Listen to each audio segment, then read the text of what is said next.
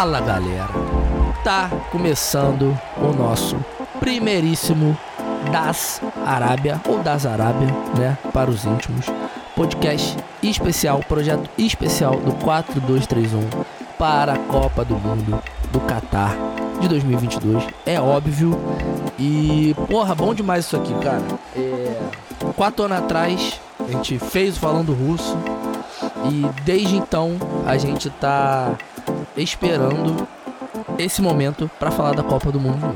A gente fala isso há quatro anos que se dependesse da gente, a gente só faria os programas da Copa do Mundo, mas a gente também não aguenta. A gente gosta muito de fazer os outros programas que a gente faz. Então, não tem mistério. Para quem não conhece o sistema, né, como vai funcionar esses programas, é um programa para cada grupo, né, de A a H e depois os programas em relação às semanas. Né? Então, ao final da primeira rodada, um programa da primeira rodada, segunda, terceira e assim até a grande final que a gente usa para falar um pouquinho da disputa de terceiro lugar, mas que ninguém liga, né? A gente fala ali 10, 15 minutinhos e depois a gente fica aí focado na nossa grandíssima final. Diferentemente né, do programa de 2018, temos dois reforços para 2022, o que facilita bastante o trabalho de todo mundo, mas também aumenta bastante o trabalho de todo mundo, né? Porque a gente tem mais tempo para pesquisar sobre as equipes, sobre os times, sobre os jogadores, seleções, parará, parará, parará. Então, assim, vamos fazer aqui, né, o possível para que todo mundo se entretenha com a gente também, né? Porque querendo ou não, a gente gosta muito de fazer esses programas, lembrando sempre que não somos especialistas em porra nenhuma. A gente só gosta de falar de seleção e de Copa do Mundo. Julinha, bom dia. Bom dia, meu povo. Como estamos? Foi empolgação total. Primeira Copa do Mundo, participando disso aqui. Claro que, né, aqueles outros especiais de outras competições parecem um pouco com Copa, mas a energia de Copa, a situação assim que o Brasil se encontra agora dá aquela animada porque vai dar bom. Vai dar bom e também, né, a gente é como sempre, a gente é um discurso padrão nosso. A gente não está alheio a tudo que envolve essa Copa do Mundo e a tudo que está envolvendo o Brasil nessas semanas, né, de, do final de outubro. Então, assim, é um momento para a gente também de desopilar, de falar de outras coisas, mas óbvio, sem esquecer também de, de, das coisas importantes que a gente tem que falar no dia a dia, porque no final das contas tá tudo muito conectado e durante os episódios a gente vai destrinchar isso direitinho. Gabriel, seja bem-vindo, bom dia. Bom dia, povo. Tô emocionado, cara. Primeira Copa do Ah, pô, muito bom, cara. Copa é. é Copa, o Juninho falou bem aí. A atmosfera é outra e animação total, cara. É isso, né, cara? É bom, né? A gente para, a gente para pra, pra analisar. Analisar não, né? A gente para pra pesquisar um pouquinho de cada, já vai se envolvendo. Estamos aí na reta final da, dessa espera, né? De, de, de, Copa do Mundo. Em relação ao futebol, só tem um evento, né? Que vai ser o principal evento antes da Copa, que é a final da Libertadores. Então, assim, é passando essa final da Libertadores, bum, Copa do Mundo, pelo menos pra gente aqui no Brasil, né? A gente só vai conseguir pensar nisso. Seja bem-vindo de volta, Igor Roalho. Bom dia também pro senhor. Dia, boa tarde quase aqui pra mim, né? Mas, cara, muito bom, né? Ia falar. Ia convidar as pessoas a ouvirem o, alguns episódios do Falando Russo, mas eu mesmo fiz isso antes de gravar isso é aqui. Demais. E eu não recomendo, porque há quatro anos atrás, há quatro anos atrás, assim, biologicamente, não, é nem, não era nem eu e o Vitor ali, porque as células que estavam ali já nem existem mais, já se foram, ainda mais depois de coronavírus, foi tudo embora. Então, mas brincadeiras à parte, é muito doido, né? A gente estava falando essas semanas como lá atrás a gente fez esse guia, né? Essa proposta de falar sobre Copa do Mundo e tal, e hoje em dia agora todo mundo vai falar de Copa do Mundo. O Exato. podcast é, atingiu uma escala fenomenal e a gente tá aqui, do mesmo jeito, da mesma forma. Só que agora com, com mais duas pessoas para ajudar a gente, que a gente não fica falando sozinho também. E a Zica não fica só do teu lado, né? Esse momento é, de, de Copa do Mundo, assim, é, é um momento que aparecem muitos produtores de conteúdo, tá? É, principalmente de podcast, porque, enfim, a gente sabe, né? É uma mídia mais simples de trabalhar do que vídeo, do que live, o caralho. E também é um momento para daqui a três meses a gente ver, né? quem vai continuar fazendo isso, né? Exato, Porque, exato. Tome cuidado, tudo, tome cuidado é. com, com, os oportunistas de plantão. É, no final das contas, a gente torce para todo mundo continuar, porque é, é, é, um discurso também antigo nosso, tem espaço para todo mundo, teve espaço pra gente, então por que não teria espaço para os outros, né? Enquanto mais Mas tem que perdurar, tem que perdurar bastante. E é aquilo, né? A gente, a gente pegou esse, esse argumento desde o nosso podcast com o Ronald Rios, que ele cita o, a música do Don L, né? Que o Don L fala que ele é o rapper favorito do seu rapper favorito. Então, a gente tá meio que sendo o podcast de Copa do Mundo favorito do seu podcaster de Copa do Mundo favorito, né? Então, é, não, é, é nem uma situação de pretensão, né, Igor? É uma parada mais de de é, é vanguarda mesmo, né? De pioneirismo, assim, né? Sim, não, tá não quer dizer que a gente era o melhor. A gente é. só era o único, pô. Exato. Então, não, o único também não era. Tinha, tinha uma molecada dos imigrantes, tinha molecada... Molecada, né? Tinha o pessoal do... Não, não, mas tô forma com que a gente fazia, é, não tinha. Exato. Correspondente lá, que ele foi um programa patrocinado e tal, foi um programa muito maneiro também. A gente usava muito ele de referência também. Mas é isso, é bom que mais pessoas apareceram, não necessariamente pela gente, né? Porque é, não tem nada menos original do que falar de Copa do Mundo e Copa do Mundo. Que bom também, né? Exatamente. Que existe a Copa do Mundo para todo mundo falar de Copa do Mundo. Então, dito isto, sempre bom lembrar que sigam a gente nas redes sociais, 4231, Twitter, Facebook. Facebook não, né? Twitter, Instagram, ah. TikTok. Pode seguir a gente lá, tá tranquilo. É, Apoia-se, link na descrição aqui se você quiser ajudar a gente cada vez mais. Temos a nossa parceria com a Betway, tá? Que por falsa, falsa, que sem, como é que é que eu tenho que falar essa palavra? Sem querer, não tem jeito. Eu sou um gênio das apostas mesmo, tá? Eu acerto tudo. Sacanagem. Eu não acerto tudo, mas tenho acertado. Tenho, tô no momento de sorte. Mas, enfim, registra aí, a gente tá com essa parceria com a Beto aí. A gente começou esse mês, é muito bom pra gente, muito importante também. E qualquer lembrando, dúvida aqui. Lembrando sempre que não é pra você gastar o dinheiro que não tem, não, não é pra ficar exato, cometendo pra brincar. loucuras. Exato. Pra se divertir, pô. Pra se é, divertir, pra zoar o amiguinho. Só exato. Isso. A gente faz não vai fazer, não vai fazer carreira. Fazer carreira, não, né? tá maluco, tá maluco. Não, não se enfia negócio de cassino, foge dessa porra. É mais pra brincar. Tem um depósito mínimo ali que tem que fazer. A gente já tá pleiteando aí, próximo ano já tem um cupomzinho maneiro para quem cadastrar, mas é um processo, né? A gente tá começando agora. Então, a gente devagarzinho é vai chegar lá. Para criar dívidas indevidas, gente. Exatamente. Pelo amor de Deus, vamos na Exatamente. Calma, tá bom, sem cometer loucura mas é isso, a diversão é o mais importante. É isso, a gente tá aqui para se divertir. É qualquer dúvida, enfim, qualquer receio, tem o nosso grupo do WhatsApp também, tá tudo aqui na descrição, só entrar, perguntar, a gente tá lá. O, o, o Arthur, né, que fez o meio campo com a gente, também tá lá no grupo, qualquer coisa a gente manda para ele no privado, ele vai ajudar com certeza, moleque, pô, é fera pra caralho. E é isso, meu povo, sem mais delongas, vamos começar aí nossa primeiríssima seleção, que não poderia ser outra, né? A gente começa pela sede da Copa do Mundo de 2022. Seleção do Catar.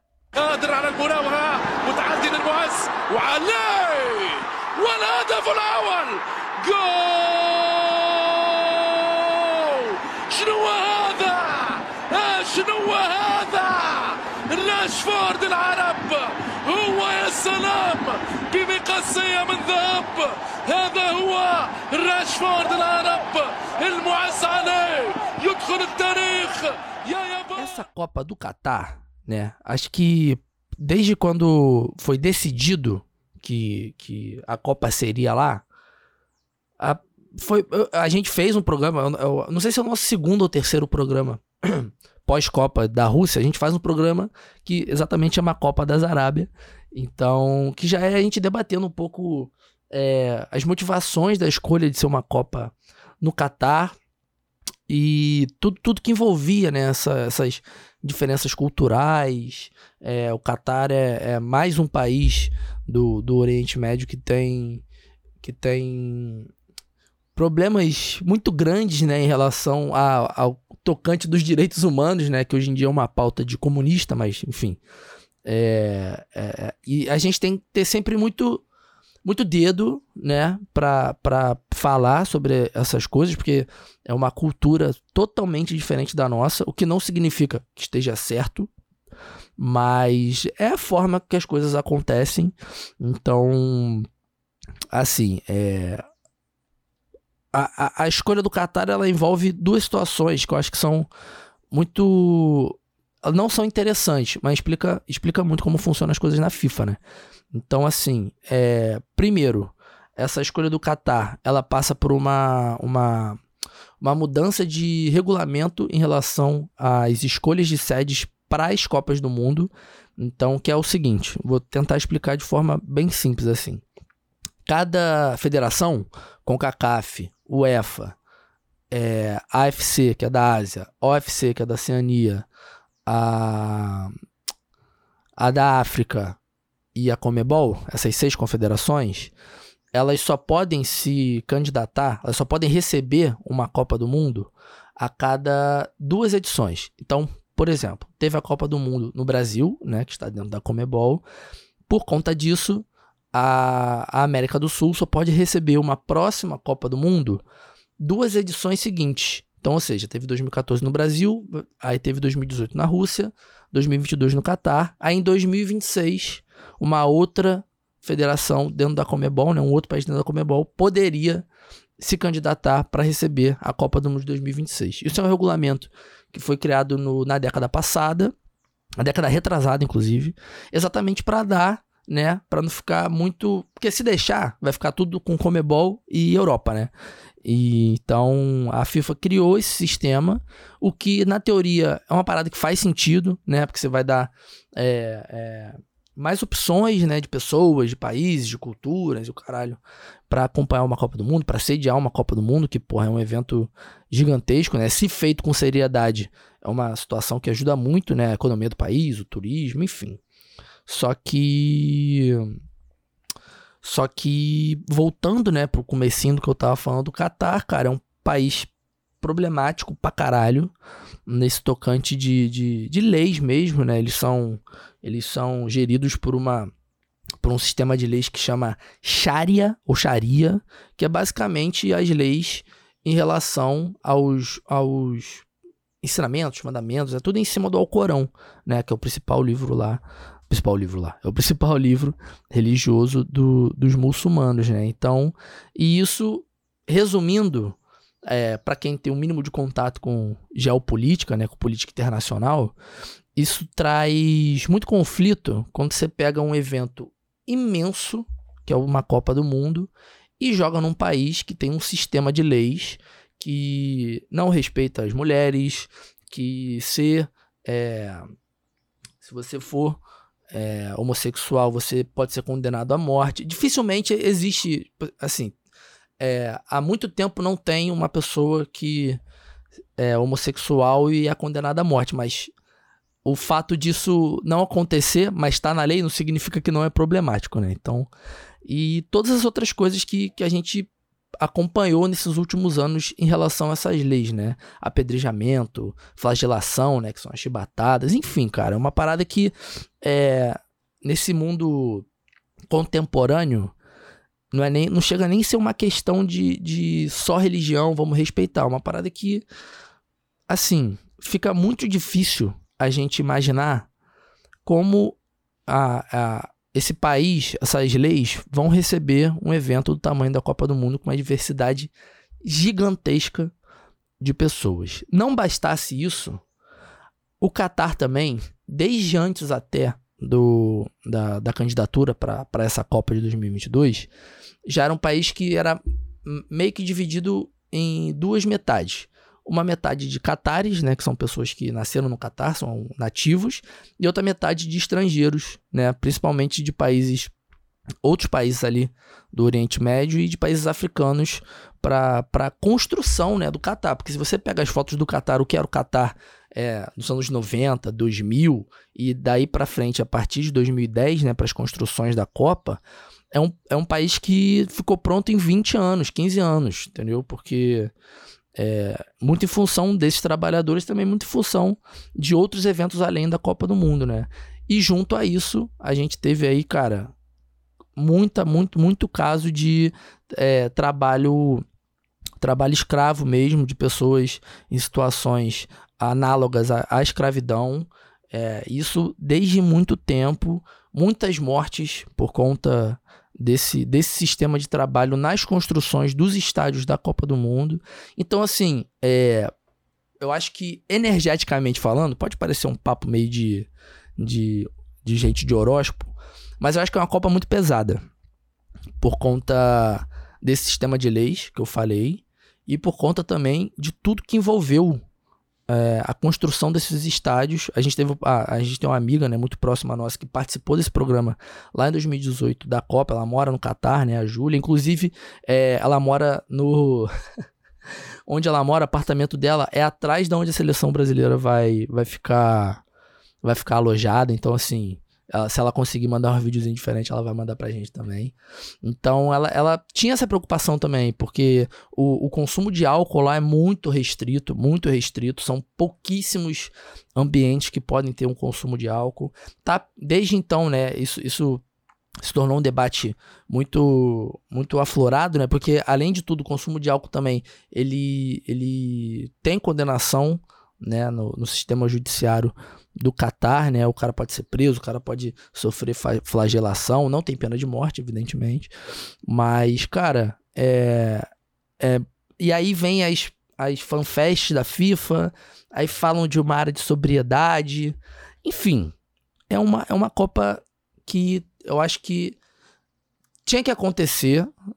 É foda, meio tentar pensar no meio termo, mas sem ser essa parada de dois ladismo, é uma Copa que tinha que acontecer nesses países, porque é, não é só o Catar que tem esse sistema, de, esse sistema de leis, é um país zilionário, porque antes eles tinham a a economia deles era muito focada no, no, em comércio de pérolas. Também eles têm uma, uma, uma base de gás natural muito grande, né, uma das maiores do mundo. E logo depois viraram, eles né, descobriram que eles também são um poço de petróleo absurdo. Então, assim, é um país que, que tem o, o, o combo para ser um país milionário no mundo moderno, que é gás natural e petróleo, né? Fora esse comércio de pérolas, enfim, cara. Eu até preparei uma parada mais histórica, assim, do país, mas é uma situação que, que eu acho que alonga muito o debate, que alonga muito o que é o Qatar de fato.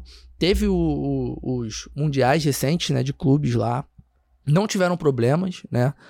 Tanto o, o, Flamengo e Liverpool quanto Palmeiras e Chelsea, a gente não sabe muito de problemas em relação a esses eventos, né, que são eventos que trazem muitos estrangeiros pro, pro Qatar, mas é preocupante, cara, eu acho muito preocupante porque, porra, é, além desses, desses, dessas situações todas de escravidão, desse sistema de leis é, mega ultrapassado, né, cara? É, vai muito além do respeito, assim, né? Porque também a gente não pode entrar numa de, de só porque, porra, é uma parada diferente do que a gente está acostumado, a gente entrar numa xenofobia gratuita aqui, né? Mas é totalmente execrável como as coisas funcionam, não, não, não é uma parada que não tem mais espaço.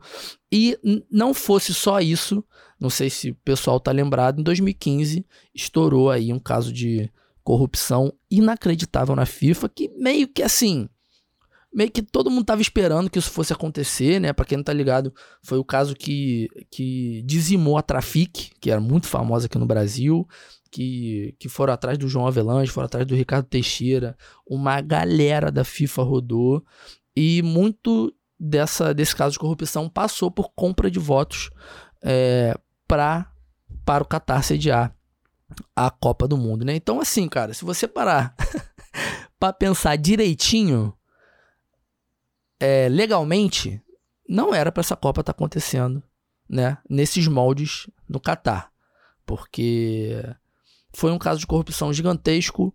É um país que, enfim, é, não tá. Não sei, não sei se preparado é a palavra, mas é um país que é muito distante do que necessita ser para receber a diversidade de pessoas que traz uma Copa do Mundo. E é um país que não tem histórico nenhum ali, né? Se for pegar outros países menores é, do, do próprio Oriente Médio, enfim, você tem o Egito, tem o Irã, tem a própria Arábia Saudita, que querendo ou não também é um país problemático pra caralho, mas ali tem. A gente consegue passar um paninho mínimo por causa da questão do futebol, enfim, cara. É, é, eu falei Egito, né? O Egito claramente não tá no Oriente Médio, o Egito tá no, no na África. É. Mas, cara, desculpa te, te interromper, Pode interromper. assim, porque... Não, porque esse, esse assunto foi conflituoso na nossa cabeça, acho que desde que a gente gravou lá com, com o Jamil, uhum. que a gente falava, pô, Será? E aí, recentemente, é, eu fui impactado pelo, por um texto do, do Miguel Pereira, que ele é autor daquele livro Noites Europeias, sabe? Ele é sim, português. Sim. E, e, cara, me reconfortou. Eu acho que vale ler pelo menos um pedacinho do que ele disse, assim. Mano. E, desculpe, porque vai estar em português de Portugal, então. É, talvez Se você fizer com sotaque, eu prefiro. Não, não, é desrespeitoso. é, bom, ele fala aqui: o gênio Lionel Messi, seu último Last Dance, a hipótese do último Urra de Cristiano Ronaldo, a viver o pior momento da sua carreira nesses meses prévios, a coroação Sim. de Neymar e uma excelente geração brasileira, o descaro da Espanha montada por Luiz Henrique, a ascensão excitante da Dinamarca, o impacto de Hans Flick da Alemanha, a confirmação do crescimento da Inglaterra ou coroar uma geração de ouro da Bélgica, o êxito das seleções africanas, americanas e asiáticas, mais além do binômio Europa América do Sul, todas Sim. essas possíveis histórias é, e, e gestas merecem ser vistas da mesma forma que Kempis foi herói aos olhos de quem teve a oportunidade de ver em 1978. Coroou-se como um dos melhores futebolistas de sempre, em 34, para os mais veteranos, e Mbappé, que conquistou no mundo da Rússia como um dos mais excitantes promessas adolescentes da história para a geração atual. E aí ele fecha aqui com: no fundo, o Mundial em campo continuará a ser digno de ser visto, vivido uhum. e, sobretudo, sentido. O Mundial fora dele merece a constante denúncia por parte de todos aqueles que sentem que a violação dos direitos humanos e das leis mais básicas da humanidade estão a ser enterradas em nome de uma cultura de sport washing que hoje permite Exato. que esses comportamentos ao Qatar, como num passado recente, permitiu a Rússia, que agora é vista do prisma oposto de uma forma global. Então eu acho que enfim, o texto é muito grande, se quiserem ler, é muito bom. O Vitor, se puder deixar aqui na descrição pra galera ler. Deixa. Mas é exatamente isso, assim. A gente vive de história. E a gente assiste futebol por conta das histórias. E o futebol dentro de campo ele tem que ser vivido. E a, o nosso papel enquanto ser humano que se incomoda com essas coisas é tá apontando o dedo, tá falando, tá é, o tempo inteiro tentando gerar mudança, mas o, o esporte que é nosso, o esporte é nosso, assim, a organização, a Copa do Mundo, mas o futebol, o que existe ali é nosso. Então, a gente tem que viver, tem que comemorar, tem que sentir, porque não tem outra escolha pra gente, né? Acho que é um dos lugares onde a gente se sente mais confortável. É, e para quem não tem contato com o termo, né, sport wash nada mais é que quando é, um indivíduo, um grupo, uma corporação, um governo usa do esporte para meio que botar todos os problemas daquela corporação, daquele indivíduo, daquele governo, para debaixo do tapete, fazendo é. algo por um bem maior e não é só no futebol isso, isso acontece em, em todos os esportes possíveis. É, foi o que aconteceu na Rússia, inclusive. A Rússia também Exato. tinha diversos problemas, né? No pré-copa. Então, é o Newcastle, o PSG, o Grupo City, enfim. o próprio, o próprio, o, acho que além, além desse que o Igor citou, um para mim que é muito marcante é o Visit Ruanda, que é na manga do Arsenal. É do, do Arsenal, que, sim. cara, é uma parada. para mim, é óbvio que, porra, tem todo o, de, o petrodólar do PSG, do City, do Newcastle, caralho. É, a gente teve muito contato com isso por causa da compra, né, do, do Newcastle recentemente. Então, assim. É, e, e essas corporações. Torcida, é o que a gente tá falando. Parte da torcida do Arsenal vai aos jogos com a camisa escrito Don't Visit Ruanda. Então é isso, o nosso papel é tá ali questionando, né? Tá ali, é, enfim, apontando é. o que tá de errado. Exato, que aí o basicamente são são no caso desses desses grupos é, é, árabes, nesses né, grupos do Oriente Médio também, é uma situação ainda mais conflitante, né? Porque é, ou eles ou, ou é uma dinastia que acontece naquele país, principalmente na Arábia, ou é um, um, uma empresa gigantesca, enfim, cara, é uma parada que é, é, é, muito além do, do próprio jogo, assim. Mas esse texto é muito bom porque vai de encontro com tudo que a gente faz, né, cara? A gente tem que trazer essas situações para cá, só que a gente também tem que falar que provavelmente essa vai ser uma das Copas mais maneiras que a gente vai, vai presenciar. É, primeiro, porque pelo lado físico, né? Porque é uma Copa que vai ser no meio da temporada da Europa. Então, a, sei lá, vamos chutar um número aqui qualquer, 85%, 90% dos jogadores vão estar tá no, no, estarão no auge físico, né, naquele momento. É, já tem acontecido diversas lesões, mas assim, é, eu acho que dentro do campo, tem tudo para ser uma das melhores Copas que a gente vai ver, é, por causa da tecnologia também das transmissões, a qualidade dos gramados, a qualidade da, das seleções que vão, que vão atuar lá, e também porque a partir da próxima Copa do Mundo, que é uma situação que vai muito de encontro, o que eu tô falando com esse caso de corrupção da FIFA, a partir da próxima Copa do Mundo, né, Estados Unidos, México e Canadá, vão ser 48 times, né? Então, quando teve a mudança para 32 times, também também teve uns debates muito grandes, né? Caraca, muita seleção e tal. Mas é, eu tenho a sensação que não tem 48 seleções. Não, assim, não tem 32 seleções que chegam numa. numa. Numa competição mundial com chance de ganhar, né? Não é nem chance de ganhar, é chance de performar minimamente bem. Disputar, não, não tem. Né? É, não tem, não, não tem. tem. Mas assim, numa Copa com 32, tem espaço para uma Costa Rica, tem espaço para uma própria Rússia chegar numas oitavas de final, numas quartas de final, como chegou em 2018. Enfim, tem mais espaço para esse tipo de situação. Numa Copa com 48, cara, é, vai ter mais seleções, o que o que vai muito de encontro com o que o Platini fez na UEFA, né? Recordes serão quebrados. É, então, vai, vai acontecer uhum. um milhão de coisas, mas acho que dentro de campo vai ser um problema. Vai ser mais emocionante, porque vão ter mais partidas de mata-mata. Mas, cara, não tem como a gente comparar, por exemplo, a gente vai falar, tá falando do grupo A aqui. Até como a gente comparar um grupo Catar, Equador, Senegal e Holanda, que é um grupo médio, não é um grupo ótimo, não é um grupo horrível, porque o Equador está no bom momento, o Senegal está no melhor momento da seleção dos últimos anos, a Holanda é sempre a Holanda e o Catar é só o anfitrião, mas que também passou por bons momentos jogando bola. Mas aí vai chegar numa Copa seguinte, que nem é o tema daqui, mas só pra gente é, para pensar o que vai ser essa Copa dentro de campo, vai ser um, um grupo que vai ter Holanda, vai ter Senegal e vai ter, sei lá, cara, Ilhas Maurício, sacou? É uma então, parada Samarino, que... Samarino. É, vai ter um Samarino lá que apanha para todo mundo na Europa. Então, assim, cara, a gente tem, a gente tem que apreciar é, com muito gosto que vai ser essa Copa, porque no final das contas os caras querem dinheiro e eles vão fazer de tudo para conquistar esse dinheiro, né? E o esporte washing do Qatar é isso, né? O UFC, Copa do Mundo, Fórmula 1. Daqui a pouco vão inventar de botar uma NBA lá. Daqui a pouco vão botar um NFL lá. Porque todo mundo quer Exato. dinheiro, os caras não estão nem aí pra porra nenhuma. Então. Exato. E o, é... o, Miguel, o Miguel fecha o texto justamente com o que eu acredito, que é tipo. Infelizmente, infelizmente, essa é uma batalha que não cabe aos torcedores combaterem. Infelizmente. É, então. É muito complicado, quem cara. gosta do futebol, né? Quem é amante do esporte, infelizmente. É, o não, torcedor não que vai acordar às 7 horas da manhã para ver os jogos, cara. Não tem o é. que fazer. Tem que fazer. É o que a gente sempre fala.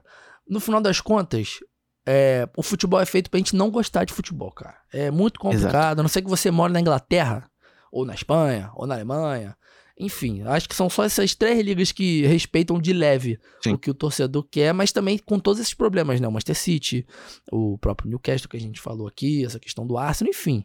Não é tudo mar de rosas em qualquer lugar do mundo. E agora, cara, falando do time do Qatar, é, em 2018 eu fiz esse compromisso de acompanhar a seleção do Qatar, porque a gente tinha a esperança do Sheik e do Bruno Tabata serem convocados para essa Copa.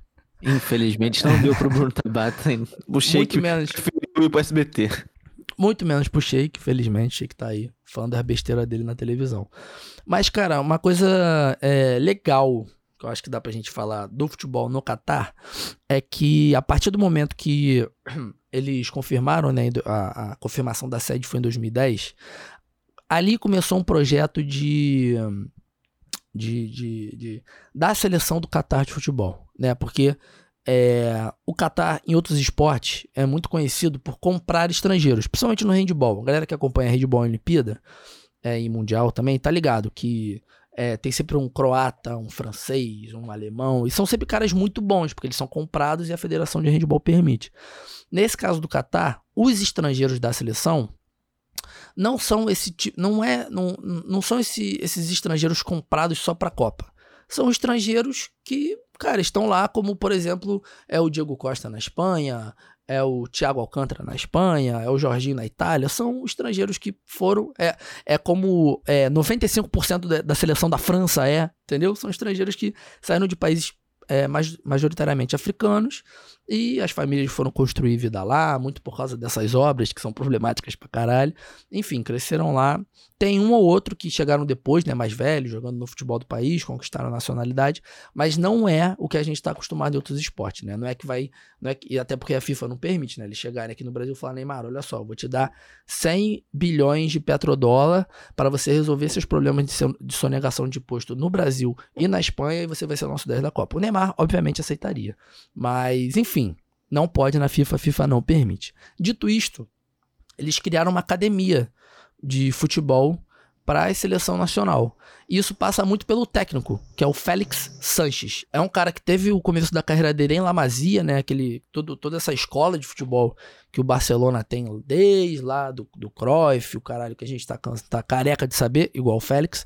Então, foi um cara que foi criado lá e ele foi chamado pela Federação do Catar para começar esse processo de jovens jogadores catares, principalmente. Então, assim, a seleção que vai entrar em campo na Copa, a maioria dos jogadores joga junto desde 2014, porque eles fizeram toda a base juntos, entendeu? Como se fosse Coutinho e Neymar, sacou? Os caras estão juntos há muito tempo jogando pela seleção, e isso é um projeto da, do país, um projeto que custa muito dinheiro e que rendeu o maior fruto possível para o Catar, que foi o título da, da Copa da Ásia em 2019.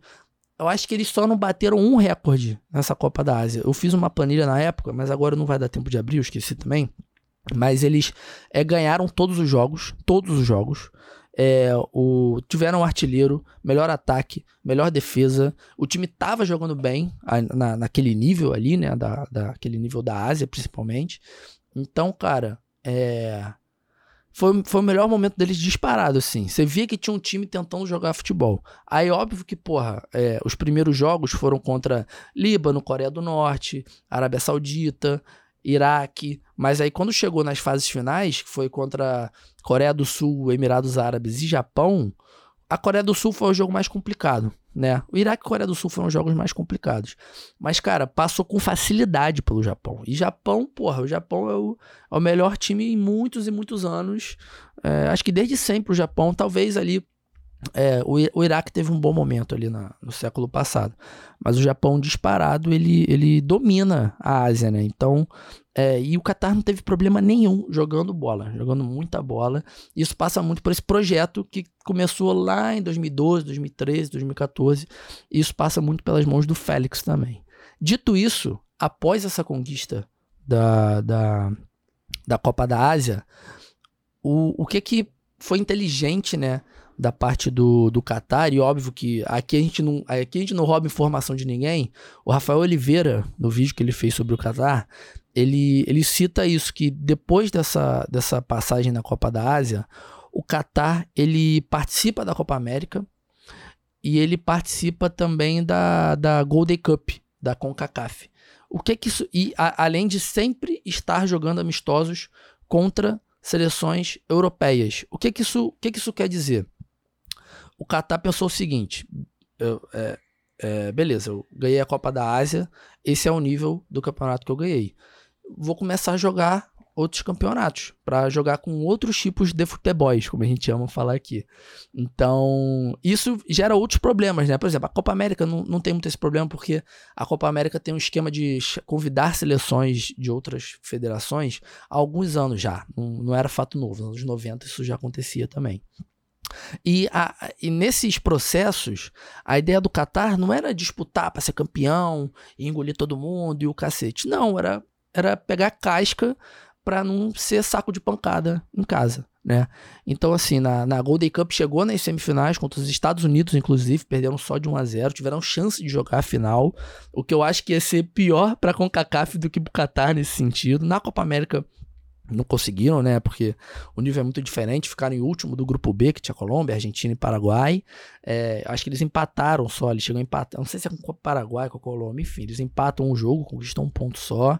E, cara, ficam rodando a Europa, é, pegando times que, que, que estavam sem calendário em meio à Nations League, principalmente, né? As próprias eliminatórias também. Então, vai jogando com diversas seleções, vai criando casca. É, o time não tá no melhor momento, mas é um time que você consegue ver que não, não, não vai ser assim. é foda, porque na hora que a bola rola, os caras vão estar tá jogando contra a Holanda, a gente não sabe o que vai acontecer né? Mas até contra o Brasil, cara, eles não foram aquele time que retrancaram, que foram para bater. Eles tentam botar a bola no chão, tentam jogar bola. A qualidade não permite, mas eles é, fizeram uma preparação de mais de 10 anos para conseguirem chegar melhor do que eles chegariam se não tivessem feito essa preparação para a Copa de 2022. Dito isso, é, sobre essa seleção, além de tudo que eu tô falando, é, é um projeto imenso na carreira do Félix. E isso com todos os problemas que esse projeto traz, né? Porque esse investimento vem de tudo que a gente acabou de falar. Mas eu acho que eu consigo destacar alguns nomes que valem a pena a gente tentar lembrar. O principal nome de todos para mim é o atacante, número 19. Eu não sei se ele vai ser o 19 na Copa, eu acho que vai, porque ele joga com a 19 desde sempre. Chama Almoez Ali. Ele foi artilheiro da Copa da Ásia. Ele tem 26 anos, ele nasceu no Sudão, é um, é um daqueles casos, né? O cara nasce na, na África, enfim, vai com a família. É, é, no caso dele, não. No caso, ele começou na Europa, depois ele começou a jogar no Catar e aí conquistou a, a nacionalidade de, de Catar. E é um cara que faz muito gol. Ele tem 78 jogos pela seleção, marcou 38 gols, 1,80m, magrinho, leve, se posiciona bem. É, é, o, é o principal nome, assim, para mim. É o cara que eu mais gostei de ver jogar nessa nessa seleção do Catar. E além dele também, cara, tem camisa 10, é óbvio, que é o Afif é, é, a duplinha ali, a principal dupla de ataque do, do, do Qatar. Inclusive o Ali, ele foi artilheiro da, da Golden Cup, que, que, que eles foram para semifinal com os Estados Unidos. O Afif é o camisa 10, é a principal dupla de ataque. Então, assim, é, dá para ficar, dá para ficar é, ligado nesses dois nomes, tá? Tem outros nomes também, mas eu acho que muito do ataque do Qatar em campo, não, eu não sei controlando, eu acho que controlando eles vão ter um, um estilo de jogo um, um, pouco mais. Dependendo. Como a Holanda é só a terceira rodada, eles podem estar ou brigando pela classificação ou já eliminados, né? Nunca dá para saber. Mas time da casa traz essas surpresas, né? A gente viu com a Rússia aí eliminando a Espanha em 2018. Mas contra o Equador e contra o Senegal, cara, tem tudo para serem dois jogos totalmente abertos. É, o Qatar deve mais pro Senegal do que pro Equador. A gente vai falar um pouquinho do Equador daqui a pouco. Então, assim, é, ficar ligado nesses dois nomes. É um time que tem um estilo de jogo, é um time que tem uma identidade que vai fazer. Vai fazer tá para fazer 10 anos que os caras jogam juntos, né? A maioria desses jogadores.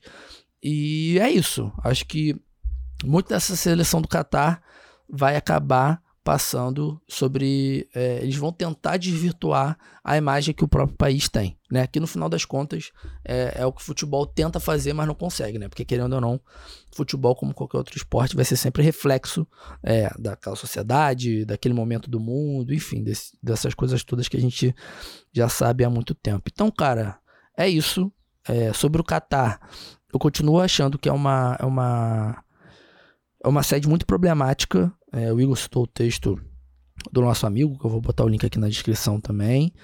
Mas a gente tem sempre que avaliar, até porque também futebol é isso, a gente tem que usar para curtir, é um entretenimento para gente. Então, o que a gente puder trazer aqui dessas seleções um pouco mais desconhecidas é, é muito bom para a gente também. E fica aí a indicação: o Rafael Oliveira está fazendo uma série de vídeos sobre todas as seleções da Copa do Mundo. Então, se você quiser se aprofundar mais como joga o Qatar, que é o que o Rafa se aprofunda no vídeo dele, você vai encontrar lá bonitinho. Aqui da minha parte, eu acho que a gente pode ficar focado nesses dois jogadores que eu falei, o Afif, camisa 10, e o Ali, camisa 19, são os dois jogadores mais é, entusiasmante dessa seleção, que se eles tiverem chance, é, por exemplo, de bater de fora da área, o Afif pega bem pra caralho na bola, o Afif dá muita assistência também. Então, assim, o, o Ali, ele é magrinho, mas ele, ele é um cara que tem uma presença de área ali, é um cara que consegue se movimentar bastante também. O Afif lembra um pouco o Pedro Queixada, no começo da carreira, ele era magrinho, tinha uma presença de área, só que o Pedro sempre foi muito mais técnico, né? Tem, a comparação não é a técnica, a comparação é só o, o tipo físico dos dois. Então, é isso. É um projeto que o Qatar teve para essa Copa. É, nas próprias eliminatórias também, para essa Copa, eles. eles Eu acredito que eles ficaram em primeiro, cara. É, eles ficaram em primeiro do grupo deles. Tá, ficaram em primeiro do grupo E, eles ganharam de todo mundo basicamente, só tomaram um gol nas eliminatórias.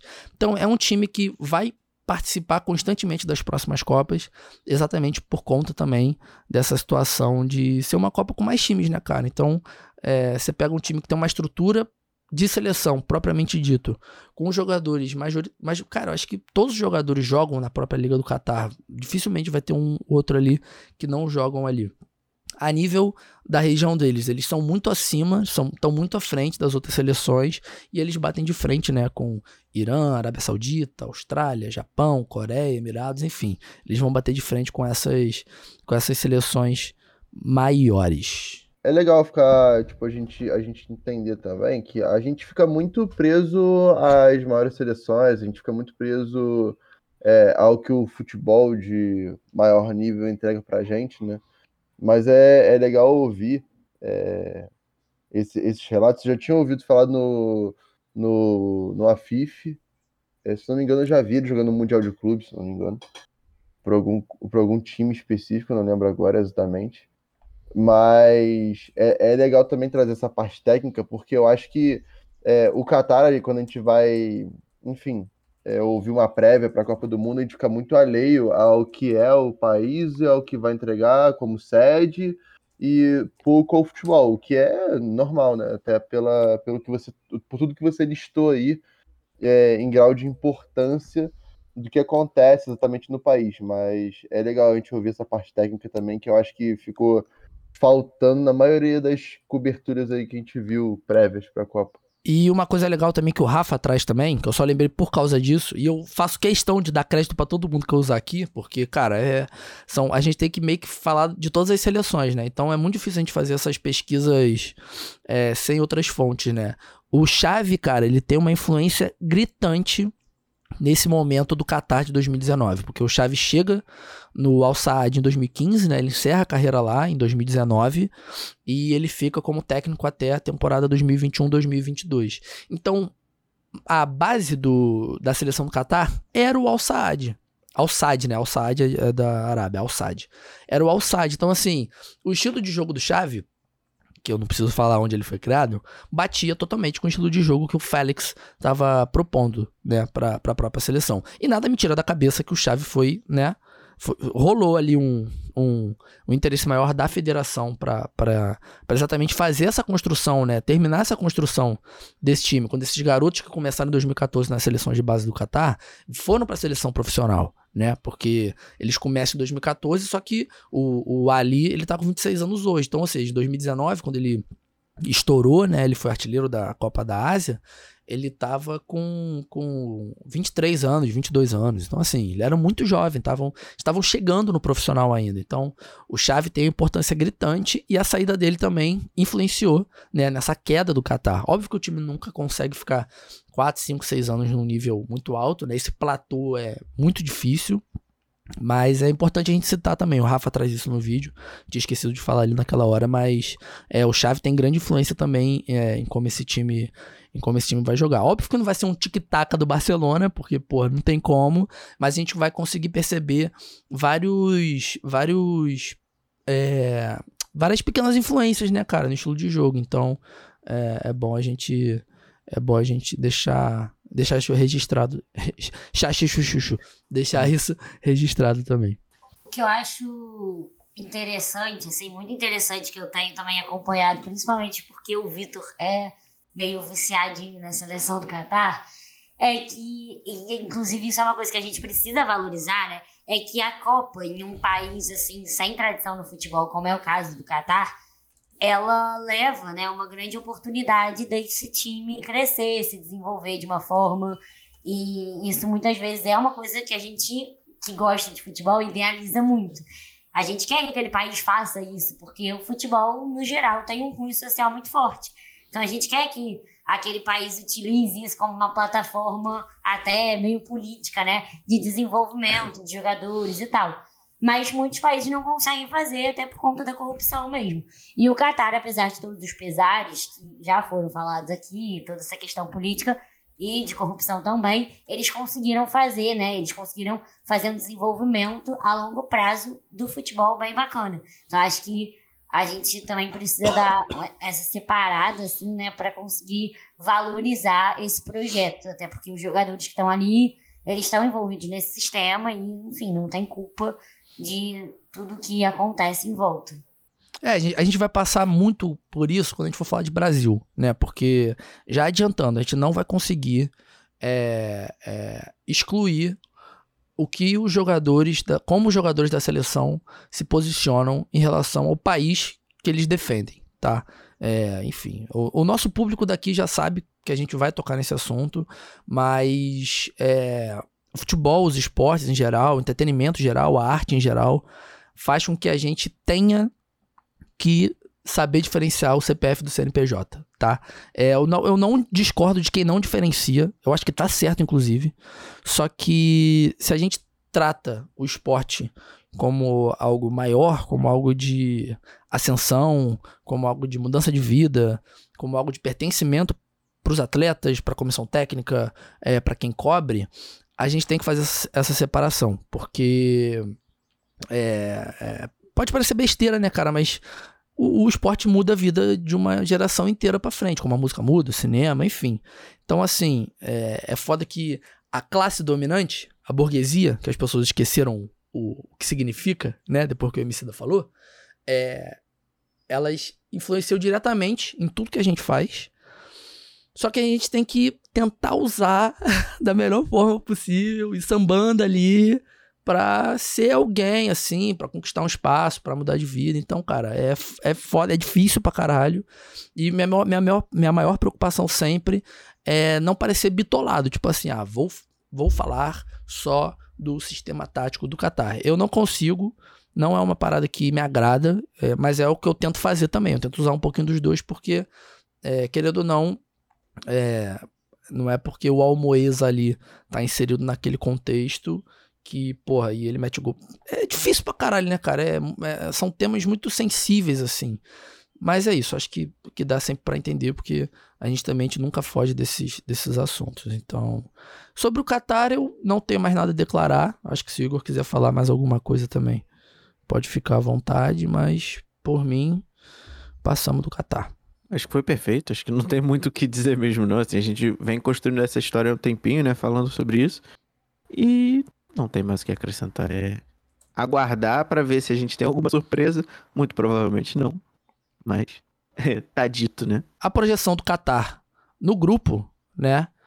É uma projeção assim. Se, cara, todos os astros se alinharem, eles brigarem por um segundo lugar. Porque acredito que de todos os grupos da Copa, eles conseguiram cair no segundo menos pior. Porque se eles tivessem caído no grupo que é Marrocos, Croácia, Bélgica e Canadá, talvez eles tivessem um pouco mais de, de chance, porque a Bélgica está num declínio, o Canadá é uma novidade, a Croácia é a Croácia, e ele seria o lugar do Marrocos, né? Seria aquela seleção para dar uma sacudida. Mas desde o que a Costa Rica fez em 2014, a gente não pode duvidar de nada, né? A gente não pode duvidar de aparece um Campbell aleatório, aparece um Brian Ruiz aleatório lá. O Navas a gente já conhecia, o né? aleatório não pare no Arsenal, pra mim tá tudo bem.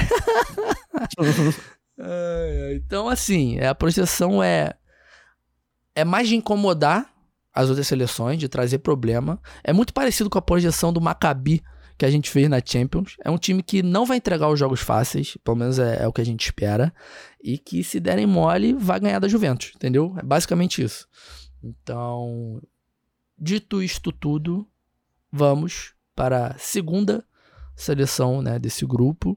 Vamos falar agora do Equador. Y aquí ataca Ecuador sobre el costado derecho. La pelota es de Ángel Mena. Va a encarar la marca de Sierra Alta. Que bien la hizo Mena. Se frena por ahora el número 15. Mete el centro con la zurda al área. Gary Bedel para sacarla. Allí está Estupiñán que le pega. ¡Gol!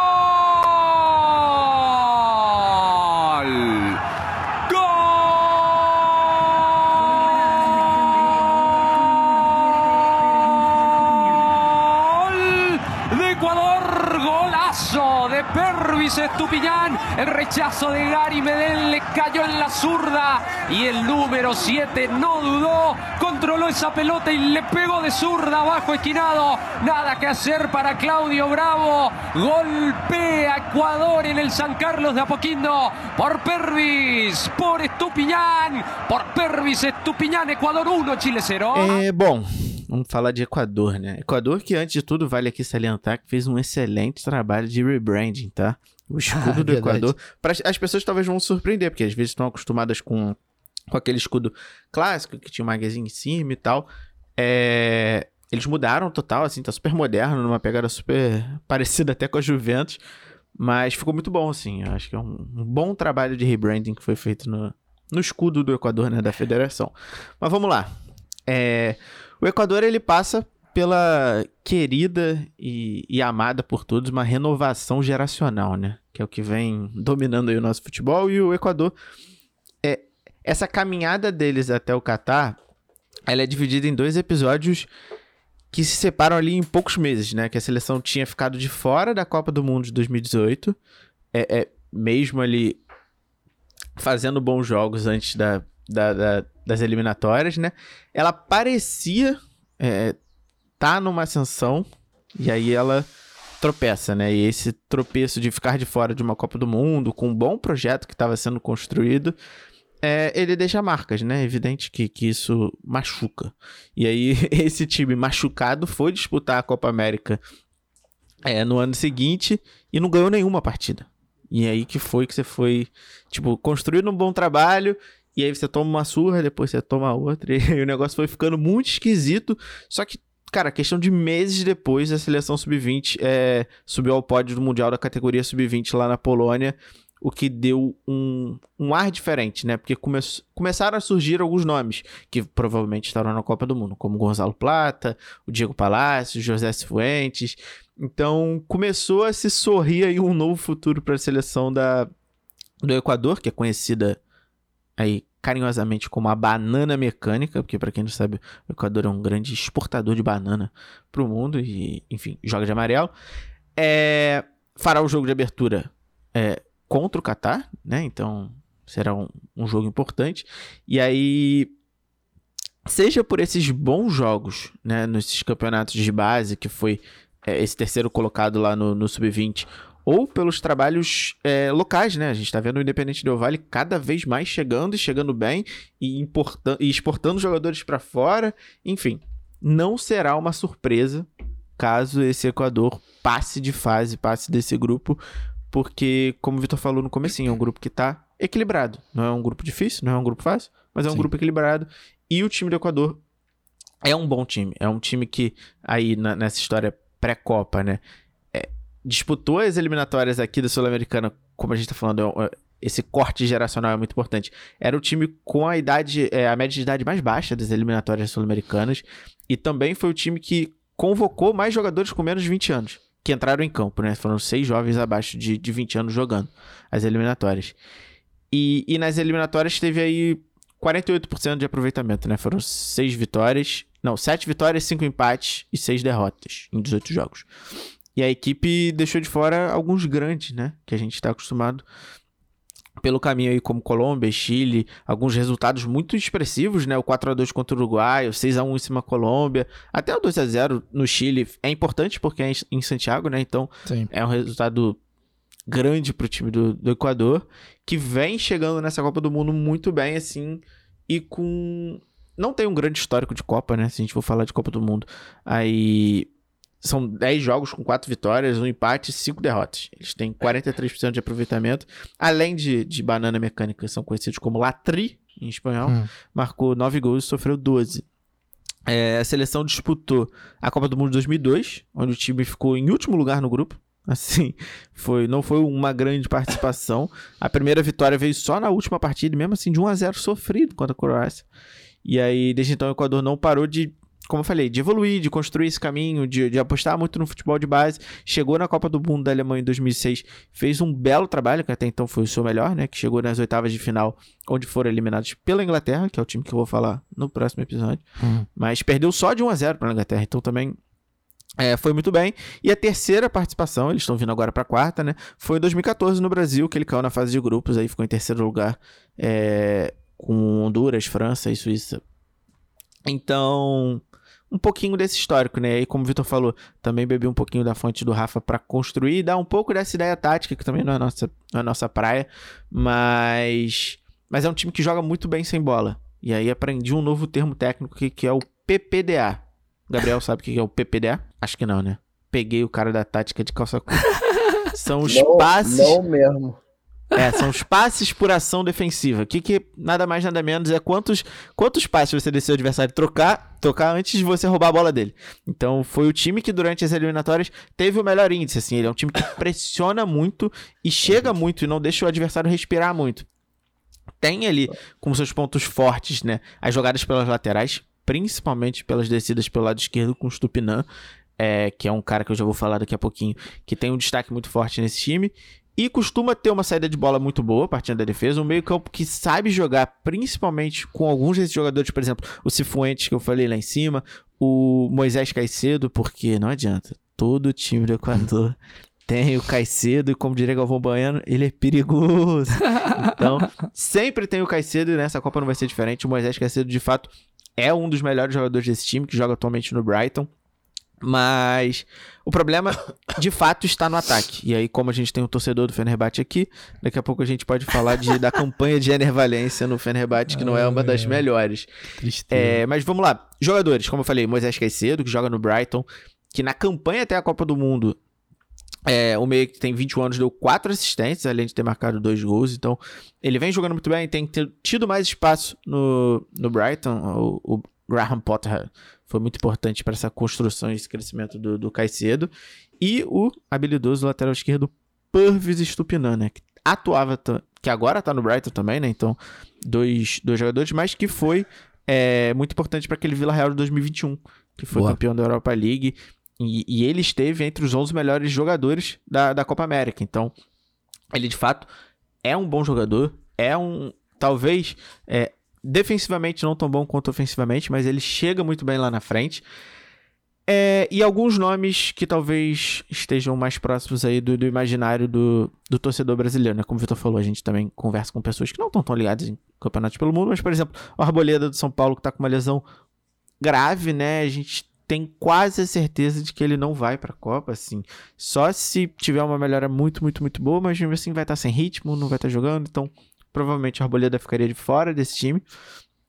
Mas que eu não acho que seja um problema, porque eu não acho que, que o sistema defensivo do Equador seja o problema, como falei, de fato é o ataque. O Alan Franco, que teve uma passagem bem rapidinha pelo Galo, jogou bem e tal, e atualmente está no, no poderoso Tajeres da Argentina. E, como eu falei, o Ener Valência, que para alguns torcedores do Fenerbahçe e viúvas de Jorge Jesus, é, hum. também tem esse conhecimento do, do público. Um outro jogador aqui que vale trazer, porque eu acho que é uma história curiosa, é toda a história do lateral direito, né? Do Byron Castilho, é, que há poucos meses aí desse ano o Chile tentou é, tirar o Equador da Copa, né? Muito por conta da, da participação do Castilho nos jogos, porque acusava que ele estava inscrito de maneira irregular, porque conforme a acusação ali dos chilenos, ele não nasceu no Equador, na verdade, ele não nasceu no Equador, porque na, na certidão deles que ele nasceu no Equador em 98. Mas o Chile acusa que ele nasceu na Colômbia em 95. Então, Ué. a equipe tentou buscar isso. O próprio Peru se juntou nesse grito aí com o Chile para tentar tirar o Equador da Copa por conta da inscrição do, do Castilho. Mas não deu em nada. O Equador está na Copa e o Castilho também. Mas. Não faz Bom, sentido fala... nenhum o Chile ter entrado nessa, né? Tipo assim, o Chile ficou com 19 pontos. O Equador ficou com 26. Se dá os pontos dos jogos, os seis pontos, o Equador ia ficar com 20 e o Chile ia para 25. Só que o Peru tá com 24, pô. Quem entra era o Peru. Ah, então. Aí depois o Peru que entrou, com toda, todo respeito aí, o trocadilho da série, ele veio de fato porque ele viu que era uma brecha interessante para tentar chegar na Copa de uma forma direta. O Peru que foi eliminado na. na naquela pré-Copa do Mundo, né? Uhum. Mas, bom, time base, né? Em geral, jogam no 4-3-3, mas já jogaram no 4-2-3-1, já jogaram no 4-4-2. O, o gol não é uma posição muito certa. Tem o Alessandro Domingues, que é um nome questionável. Como falei, o Castilho na direita é um bom nome, mas também tem o Ângelo Preciado, que foi no Independente do Vale, atualmente está no Genk. Então pode ser um cara que vai ganhar espaço. Na zaga tem o Félix Torres, o Encapié, que, cara, para mim é um dos, dos melhores jogadores dessa parte ali de trás. O que eu acho interessante de Encapié para a Copa do Mundo agora é que ele vinha jogando como lateral esquerda no Leverkusen e aí com a chegada do Xabi Alonso ele voltou a ser zagueiro, que é ótimo, olhando a contusão do Arboleda, por exemplo, que deixa esse espaço ali para ele na zaga e que dá espaço para o Stupinan de fato jogar como lateral esquerdo. É o zagueiro Volante... canhoto, né? Que, que tanto falta, que a gente sempre Exatamente, fala. exatamente. E muito bom. Às vezes ele dá umas vaciladas. Provavelmente eu acredito que ele vai dar algumas vaciladas nessa Copa do Mundo, porque ele é ele gosta de, de sair jogando com, com qualidade. Às vezes falta qualidade. Mas ele é um cara muito bom, muito bom. E esse, esse trabalho agora com o Xabi ali no. Com o Xabi Alonso no, no Leverkusen, talvez ele pegue mais cancha ele de jogar como zagueiro, porque ele não é um zagueiro tão alto, ele é um zagueiro mais baixinho. É o Stupinan, como eu falei, que vem jogando. Fez uma excelente campanha no Villa e tá muito bem no Brighton também. O Grueso, que é um volante que joga na Espanha atualmente, que é, é bom, assim, é mais ele que geralmente vem para fazer às vezes até um terceiro zagueiro, mas também tem o Mendes, que é dessa geração do, do Sub-20. O Caicedo, que eu falei que é muito bom jogador, talvez o melhor jogador desse time. Aí tem uma dúvida no meio campo, se joga o Alan Franco, que era do Galo, ou o Cifuente, que também é dessa geração do, do Sub-20. E é curioso, porque tem três jogadores dessa geração que foram pro Los Angeles Galaxy. Não, o outro Los Angeles, não é o Galaxy. É o outro Los Angeles que é do... Beckham. Do Vela. Ah, do. É... Ah, o Beckham é, Inter aí... Miami, tô viajando. É. Aí o, o Cifuente, o Gonzalo Plata, que passou aqui em Portugal, é, jogou bem e atualmente é contratado do Ronaldo lá no Valor ID, que foi o terceiro melhor jogador do Sub-20, então é um nome muito bom que joga ali pela direita, e Barra, que em, geralmente é o camisa Portugal 10. fala Valor ID? Não é como é que fala? Não é Valladolid, não? Valladolid. Ah, tá. E... Não, eu perguntei na moral, não foi nem de... Não, não, não. O ataque é o que eu falei, é uma dúvida que ninguém sabe se joga o Valência, joga o Estrada, não tem bons nomes. Tem o Reasco, que é um jovem também, mas. Enfim. O, o Equador é um time que vai sair jogando bem, vai pressionar o, o vai pressionar o, o time adversário. Tem o meio campo que sabe jogar bola, mas dificilmente vai ser um time que vai fazer muitos gols, porque tá todo mundo embaixo ali no ataque. Então, é a grande preocupação. Separei algumas curiosidades sobre o Equador. Curiosidades curiosas, assim, que eu achei interessante sobre o país Equador, assim, porque eu acho que é engraçado. O Equador, devido à sua localização no meio do mundo, ele é o único país que o sol nasce às seis e se põe às seis durante todo o ano. Aí, ó. Não tem diferença. Entre 1822 e 1830, o Equador fez parte de um país chamado Grande Colômbia, que era com a Colômbia, Venezuela e Panamá. O Equador e o Chile são os dois únicos países da América do Sul que não tem fronteira com o Brasil, que eu acho excelente atualmente. não tem fronteira com o Brasil. Cerca Facinho de 15%. De é, cerca de 15% das espécies de aves do mundo são nativas do Equador. O que, para os biólogos de plantão, é uma coisa fantástica. E a segunda aqui informação, para delírio da igreja evangélica, os britânicos Charles Darwin escreveu o livro A Origem das Espécies no Equador, nas Ilhas Galápagos, em 35. É, o Equador tem o vulcão em atividade mais alto do mundo, que fica a quase 6 mil metros de altura. E para mim, a mais chocante das informações que me deixou perplexo, que é que o chapéu Panamá não é do Panamá e sim do Equador. É igual feijão carioca, que não é do Rio. Exato, porque na época, na construção do canal do Panamá, muitos é, trabalhadores equatorianos iam para lá com esse chapéuzinho e ficou famoso lá, mas é equatoriano. E é isso, assim, eu acho que, como falei, acho que é um time que vai dar muito trabalho. É um time que vem muito bem. É um time que caiu num grupo bom para se estar. Não descartaria o Equador passando a fase de grupos e igualando o seu recorde de Copa do Mundo. Mas é um time que vai ter muito problema para fazer gol. Então vai depender muito dessas bolas de fora da área, dos jogadores do meio campo, que lá na frente, de fato, está difícil confiar em Ener. Então... É, a melhor estreia possível, né? Eles pegam o Qatar no primeiro jogo, dia 20, né? Dia 20 de, de novembro, um domingo. Uma hora da. Caralho. Dia 20, domingo, né? Uma hora da tarde. Então, assim, é... a estreia acabou que foi bom pros dois, tanto pro Qatar quanto pro Equador. Porque se eles pegam o Senegal ou Holanda, era mais possível deles sofrerem um pouco, né? Então. Exato. Essa primeira partida, se um dos dois ganha, já chega muito mais confiante para a rodada seguinte, buscando empatezinho, enfim, né? Aquelas contas que tem que fazer. Mas é, foi um time que se classificou ali na Bacia das Almas, né? É, se classificou muito porque também o Peru fez de tudo para não passar. né? O Peru tem um certo tesão em jogar. em jogar contra a Austrália. Né? Em jogar repescagem contra a Austrália e Nova Zelândia. Então, assim. Tem um combinado. É, é então. Mas é, é um time que, é, mesmo que não esteja no melhor momento, porque o, começo do Equador foi muito bom, né? Nas eliminatórias. Mas foi um time que. É, é, foi tudo que o Igor falou, né? É um time que vai ter dificuldade para fazer os gols, porque o, quem tá tendo a oportunidade de acompanhar o Fenerbahçe de Jorge Jesus e o Ilharão, é, o cara quebra a bola muito, quebra muito a bola. E mas, mas seleção é foda, cara. Seleção é é, é o Oshoa, né? O Oshoa ele joga mais ou menos quatro anos, chega na Copa, o cara vira, porra, o Neuer com o Oblak, o Júlio César e, porra, o goleiro Santos, entendeu? Então, é isso. Os caras chegam na seleção, eles mudam a chavinha.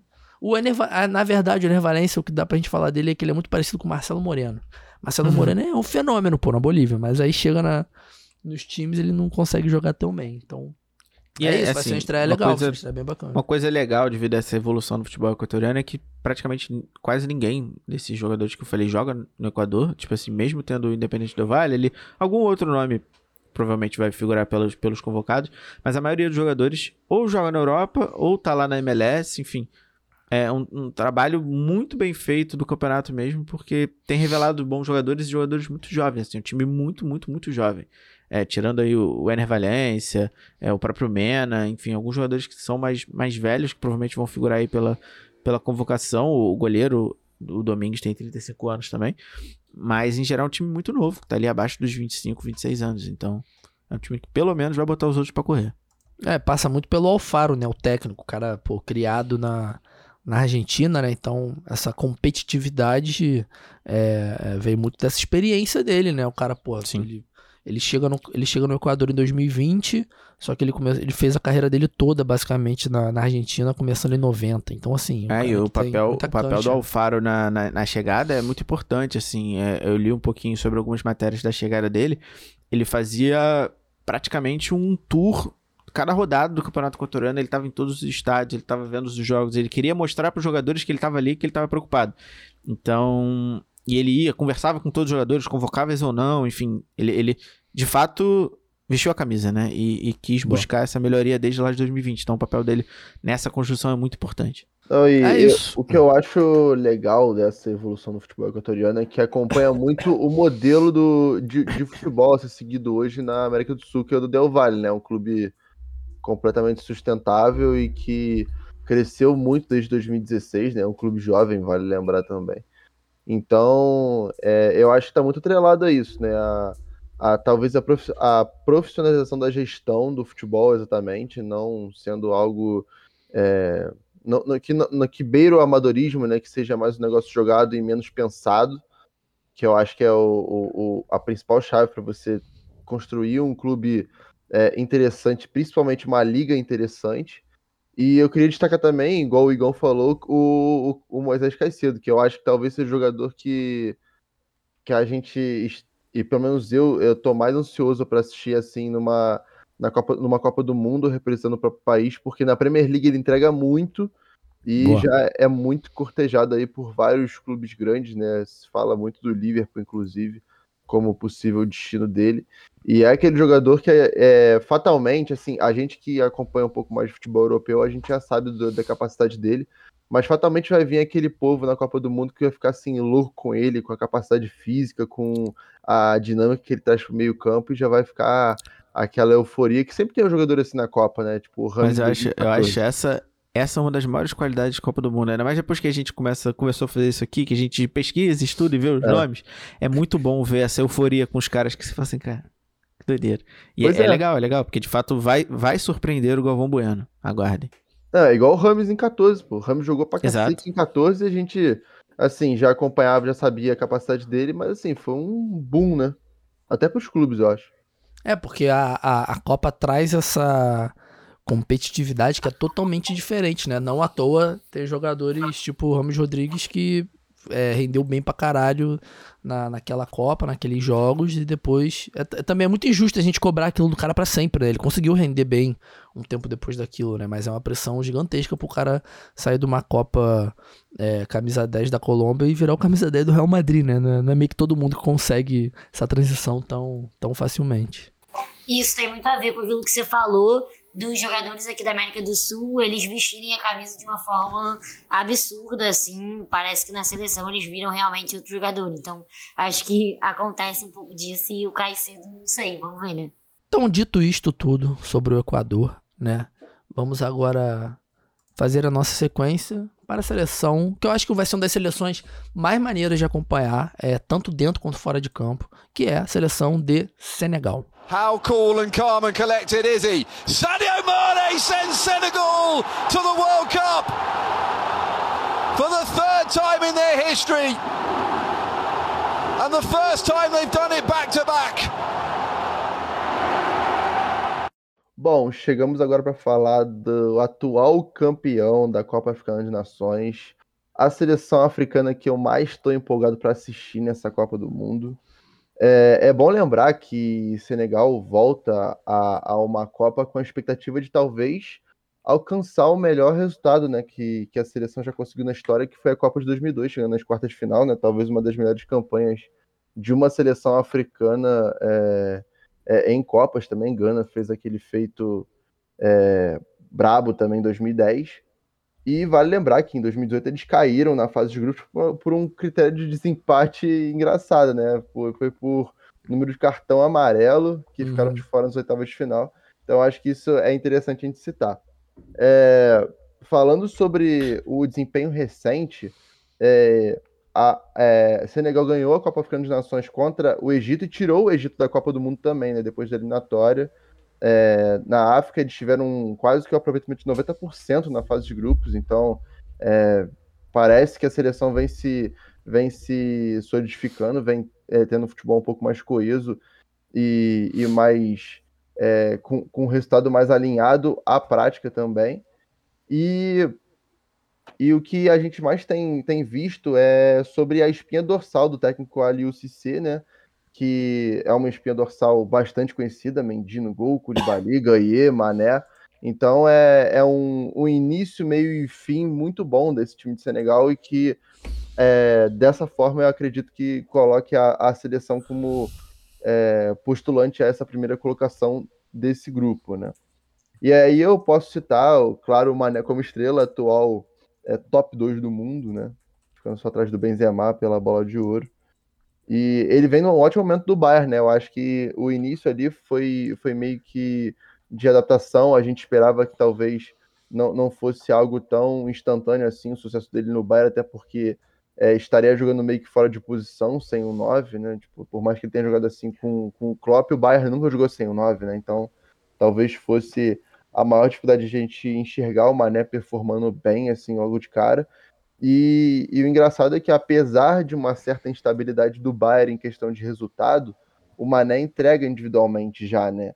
Com, com bons números, bom aproveitamento na frente do gol também. E, e, ele dá continuidade a uma baita, um baita final de temporada no Liverpool, né? Porque o, o que eu acho que credenciou ele a estar tá nessa disputa de bola de ouro aí é, e chegar entre os três foi justamente a reta final com o Liverpool e, é claro, o desempenho com o Senegal. Acho que foi muito decisivo essa conquista da Copa Africana, depois de bater na trave algumas vezes aí nos últimos anos, né? E eu acho que, que o interessante a gente citar nessa seleção também é o número de jogadores conhecidos é, na questão de da gente olhar para os times europeus e falar assim, pô, o cara não precisa ser um, um expert assim e assistir futebol europeu direto para saber os nomes que tem, né? Isso sem ser o time titular também, falando dos reservas e tal. Então tem, tem muita gente aí que, que é conhecido no, no mundo do futebol e performa é, semanalmente bem, né?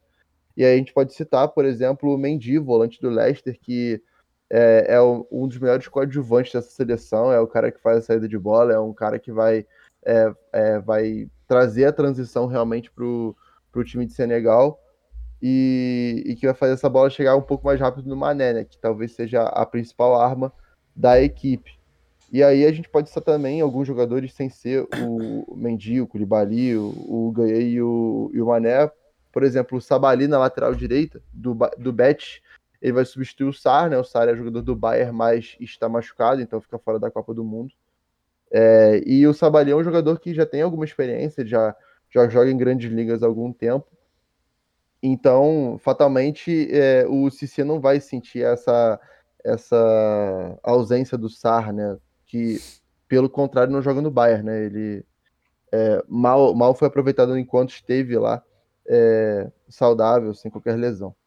E aí a gente cita também o Diallo, que foi zagueiro do Paris Saint-Germain nas últimas temporadas, agora está no Leipzig, e é um jogador técnico também, faz uma boa saída de bola que é, é vital para esse time do Senegal, né? Ao contrário de que muita gente pensa, ah, é, a, gente, a gente vê muita gente falando, ah, a seleção africana é muito físico e, e correria e tal, e tipo hum. assim, a gente tem que estar tá aqui para desmistificar isso, né? E a seleção de Senegal é justamente o contrário, é uma seleção muito técnica, é uma seleção que prioriza muito é, é, o jogo o jogo posicional e também é, a saída de bola com qualidade, que no caso credencia a, esse time a estar bem colocado na frente para atacar o adversário. Ataca muito em bloco, com, com muitos jogadores atacando. Na verdade, quem fica mais na linha defensiva é o Koulibaly, o Diallo e o Mendy para fazer a saída. Os outros jogadores avançam no espaço, né? principalmente o Gaia, é, que tem essa qualidade de chegar na frente do gol, de, de invadir a área, como já fez muito no Paris Saint-Germain. E aí a gente cita outros jogadores também, o Cuiatê do, do Northern Forest, seja um, um cara mais conhecido, mas que também se mantém na seleção. O Diada da Salernitana, ele que foi estourou na, na temporada retrasada, foi para o Villarreal e acabou não vingando, como o Danhuma, por exemplo, os dois chegaram juntos, mas o, o Diá não conseguiu vingar. E o Diedieu, que é um, um meia atacante, né, mas que tem feito mais papel de falso 9 nessa seleção e que também tem a capacidade muito boa de abrir espaço, né? E isso é, é vital para o Mané ser o referencial, além de partir da, da posição que ele mais gosta, que é na esquerda, ele pode acabar decidindo o jogo, né? E aí os outros nomes que eu disse para vocês que, que não estão é, necessariamente no time titular, mas que a gente pode ficar ligado, porque Copa é aquele negócio, né? Momento, então é, nos primeiros jogos existe alguma substituição e tal, e aí esses caras entrarem, a chance de assumirem a posição é muito grande, né? No caso, o Balo Touré, lateral esquerdo do Milan, é, disputa posição com o Cis, que é um jogador já mais consolidado na seleção. Então, pode ser que, que role essa disputa na fase de grupo já, né? O Papessar, meio campo do Tottenham, ele, ele o, o, Tottenham contratou ele em 2020, aí emprestou ele pro Mets e agora ele voltou pro Tottenham, mas ele mal joga com o Conte. Então, assim, é, dificilmente ele vai, vai começar assim ou disputar uma vaga importante como titular por conta do ritmo de jogo. E o, o Papegaier, do Olympique de Marseille, sim, com um pouco mais de destaque. O Marcelo, inclusive, tem feito um trabalho muito bom com, com esses jovens, o Tudor agora o treinador. E a expectativa realmente é que, que o, o mais um Gaia possa entrar no time junto com, com o Idrissa, né, que é o mais conhecido. E o Keita Balde, que já é um, uma eterna promessa, né? Acho que hum. todo mundo que joga FIFA aí vai lembrar dele na Inter de Milão. Então, é um cara que hoje em dia não tá no, no melhor nível, né? Não tá no melhor momento da carreira. Hoje ele tá no Spartak. É... E, consequentemente, tem jogado pouco, né? Então, assim, é, é mais questão de, de, da presença do, do Keita Balde, todo mundo sabe da, da capacidade dele, ele não, fe, não tem feito boas temporadas, exemplo da Sampdoria na última, mas é um jogador de, de destaque, querendo ou não, técnico de alguma forma, e que ele possa entrar em algum momento e, e sanar, talvez, essa posição de 9, né? Porque o dia de tá ali justamente porque não tem não tem esse centroavante consolidado, né? E aí o Mané acaba entrando na, na posição que ele joga no clube também.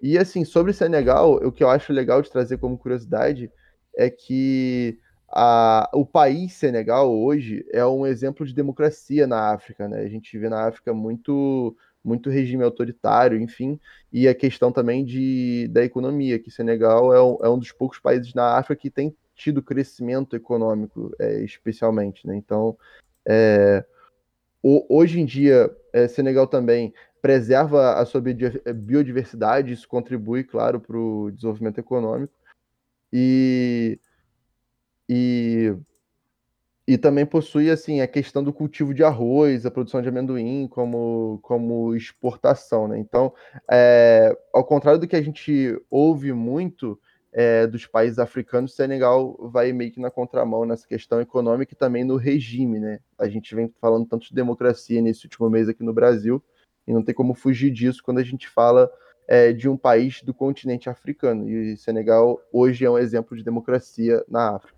É legal também, né, que o, o técnico, né, o, o Alu Cissé, ele era titularzaço na seleção de 2002, que Exato. foi a melhor campanha do, do Senegal nas Copas, né? Então, e, e, é um tipo de carreira que, porra, no Brasil é impossível de acontecer, que é um cara que ele começou como, como ele era meio campo, né? Jogou na chegou a jogar no PSG um tempo, jogou na Inglaterra também, mas a base da sua da sua carreira foi toda na França, jogou no Lille, enfim. É, Aí ele tem uma passagem num time minúsculo da França como auxiliar e já em 2012 ele, ele entra como auxiliar da seleção de Senegal, né? Então assim, ele, ele vira o técnico principal em 2015, depois de três anos e é o que a gente fala, né, cara? Trabalho, projeto, paciência. É, em 2015, a maioria desses jogadores que o Gabriel citou, né? O Mendy, o Mané, o Koulibaly. É, o, o Mané era o que tava mais expoente, né? Eu acho que é, que é até o ano que ele chega no Liverpool, 2015. Então, é. assim ele vai, os jogadores vão amadurecendo junto com ele, né? E um cara que entende o peso de uma Copa do Mundo, que já vivenciou a maior é, classificação do país numa Copa, eu acho que é uma parada que credencia bastante essa seleção de, de Senegal e também depois de ter é, esses dois jogos contra o Egito, cara, foram dois jogos muito à flor da pele, assim, né, cara? Foram dois jogos muito tensos, decididos nos pênaltis, e isso cria casca, né, pra esses momentos mais, mais tensos na, na Copa, né? Óbvio que, porra, se eles forem para umas oitavas de final, por exemplo, vamos supor que eles peguem a Inglaterra ficando em segundo, a Inglaterra ficando em primeiro, é, é mais complicado, né? Porque não tem como comparar as seleções da Inglaterra e do Egito. Mas, fora isso, é, é a estreia, é a segunda estreia, é, segunda não, né? É uma das duas estreias mais complicadas da Copa, né? Senegal e Holanda e Brasil e Sérvia, assim. As outras seleções, é, você não vê uma, uma, um equilíbrio tão grande entre os times, né? De, de todas as estreias, assim. Você pode ser dois times pequenos, mas não, não, não tem essa, essa esse equilíbrio que vai ter o Senegal e a Holanda e que também vai ter o Brasil e Sérvia, né? Que são duas equipes muito boas, são dois times que têm muita qualidade, né? Então, é, ao contrário do que são as, do que é a estreia de Catar e Equador, que pode facilitar a passagem desse, desse grupo, é, Senegal e Holanda vão ter que dar uma secada para esse primeiro jogo terminar empatado, né? Porque aí quem ganhar já, já sai na frente também com mais calma. Eu tenho, tenho três pontinhos, assim, aproveitar que você falou do, do Cissé, Vitor. E tem uma curiosidade muito legal, assim, pela primeira vez na história das Copas do Mundo, a gente vai ter todos os times africanos sendo treinados por treinadores africanos, né? Boa. Porque por muitos e muitos anos isso foi um tabu, inclusive nos próprios times das seleções africanas, que precisava de um técnico europeu que entendia mais de futebol, e tananã, e tananã, tananã. E o reflexo tá, tá aí, né? Todas as seleções estão indo com técnicos africanos pela primeira vez na história e de fato o CC eu acho que ele tá na frente de todos os outros, assim, porque é um, um trabalho muito bem feito, um trabalho de longo prazo, além de toda a idolatria que ele tem da, do país mesmo, né? Então, eu acho que é, que é dos técnicos o que, que, que desponta, assim. É, um ponto que eu ia só chamar a atenção também é que desde a chegada do Graham Potter no Chelsea, o Mendy tá bancando pro Kepa agora, né? Sim. Sim. Então, essa questão da falta de ritmo pro Mendy, apesar de ser um dos melhores goleiros hoje da atualidade, mas o Kepa também tem jogado muito bem, então é, é, é, é uma disputa sadia ali no, no time. É, mas também ficar de olho nisso, né? Como é que o, como é que o Mendy vai chegar para essa Copa do Mundo é, não disputando alguns dos jogos importantes do Chelsea durante a, durante a campanha. E um outro jogador que, que também passa por essa lista aí que o Gabi falou de nomes conhecidos e interessantes, que eu, enfim, por estar aqui em Portugal também acabo vendo um pouquinho mais, é o Lum.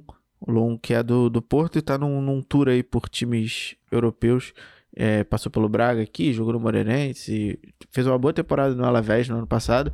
E esse ano tá no Reading, da segunda divisão da Inglaterra. É um bom jogador também, volante, enfim, reserva do time, mas é um cara que se precisar para entrar para segurar algum resultado, enfim, ele é grandão, tem quase 1,90m. Eu adoro esses volantes muito grandes. Por isso que você é um grande fã do Matite, né? Você e o Mourinho. Não. Matite. Cara, você, você, falou, você falou do Kepa, cara. É, me remeteu a uma situação que esse ano não vai acontecer, porque a Copa no meio do ano, ela é durante e pré também aquele fuzuê de janela de transferência, né, cara? Sim, e na época o Kepa tava no Bilbao. Cara, a gente falou. O Kepa ele tem uma cláusula de 20 milhões de euros para ser transferido no meio do ano. Se não comprar agora, vai ficar caro. Não deu outra, meu irmão. Não compraram ele em dois, no meio de 2018, o cara virou o goleiro mais caro da história no ano seguinte, assim. E esse ano não vai acontecer isso, né? Porque, pô, difícil, né? É, a, o, assunto mais gritante que a gente vai ter, mas a gente vai falar só lá na frente, é o Cristiano Ronaldo, né? Que é o último grupo que a gente vai fazer. Então, não tem mais esse tipo assim, pô, o cara tá bem pra caramba aqui no Atlético, tem uma multa baixinha, se, se, no, se derem mole vai ficar caro. A gente não vai ter essa, essas previsões, né? Que a gente, que a gente tentava fazer na em 2018 e era engraçado pra caramba, né? Que algumas se confirmaram no final, né? Mas o Kepa é aquilo, né? O Kepa é o cara que ele tem um potencial gigantesco, né? O fato dele ser o goleiro mais caro da história pesa muito, não tem, porra, não tem não tem não tenho dúvida disso, ele perde espaço na seleção também, ele nunca teve um espaço na seleção, muito por conta do De Gea, muito por conta do Simon também, mas é é momento, né, cara? Futebol é momento. Mendy, ele vem de, da melhor temporada do mundo, né? Ele foi o melhor goleiro do mundo na temporada passada. Mas é isso, é melhor oscilar antes da Copa do que durante a Copa, né? Então, talvez pro Mendy seja até um bom momento para ele é, reorganizar a cabeça dele, é, enfim, né, se preparar melhor, é, chegar também um pouco é, com menos pressão, né? Porque imagina, ele tá num mau momento, tá falhando no Chelsea, Chelsea passando por essa transição de técnico, que tem rendido muito, né, com o Potter. Então, eu, eu acho que não, não chega a ser uma preocupação o Mendy, né? Mas é isso, o Kepa tá reaparecendo de novo no ano de Copa. Será que no, no, ano que vem ele vai ser vendido por 300 milhões de euros? A gente nunca sabe, né? Não, é engraçado, cara, nisso aí, que a janela de janeiro é, realmente é mais escassa, né? Porque os clubes uhum. têm menos investimento, né? Tem menos Sim. dinheiro no caixa. Pra... Então é mais difícil, realmente. Essa Copa não vai ser aquela Copa que vai render milhões e milhões, como já a gente vê geralmente quando é meio do ano, né? A única preocupação com o Mendy, assim, é porque talvez a posição que mais necessite de ritmo de jogo seja o goleiro, né, cara? É, o goleiro sem ritmo de jogo é muito perigoso, tipo, tempo de bola, uhum. é, até o, o a, a, questão de posicionamento, então é, é, complicado isso, né? No caso, jogo, os treinos dele vão ter que se aplicar meio que como jogos, para que é, ele não tenha esse prejuízo em relação ao restante. Mas, assim, é, é, um goleiro de, de nível mundial, como você mesmo disse, na última temporada foi o melhor do mundo, então é, fatalmente, se o nível, se o nível cair de alguma forma, é, dificilmente a, que, a, queda vai ser muito grande, né? Porque o, o cara já tem um nível natural muito, muito bom. E o Mendy, inclusive, é primo do Mendy do Real Madrid. Então. Tem tanto Mendy, né, cara? Muito é, Mendy. tem tanto Mendy, mas eles, eles, o Mendy do Real Madrid ele atua pela, pela seleção da França, né? Não, não chega a jogar por, por, por, por Portugal, olha só, por Senegal.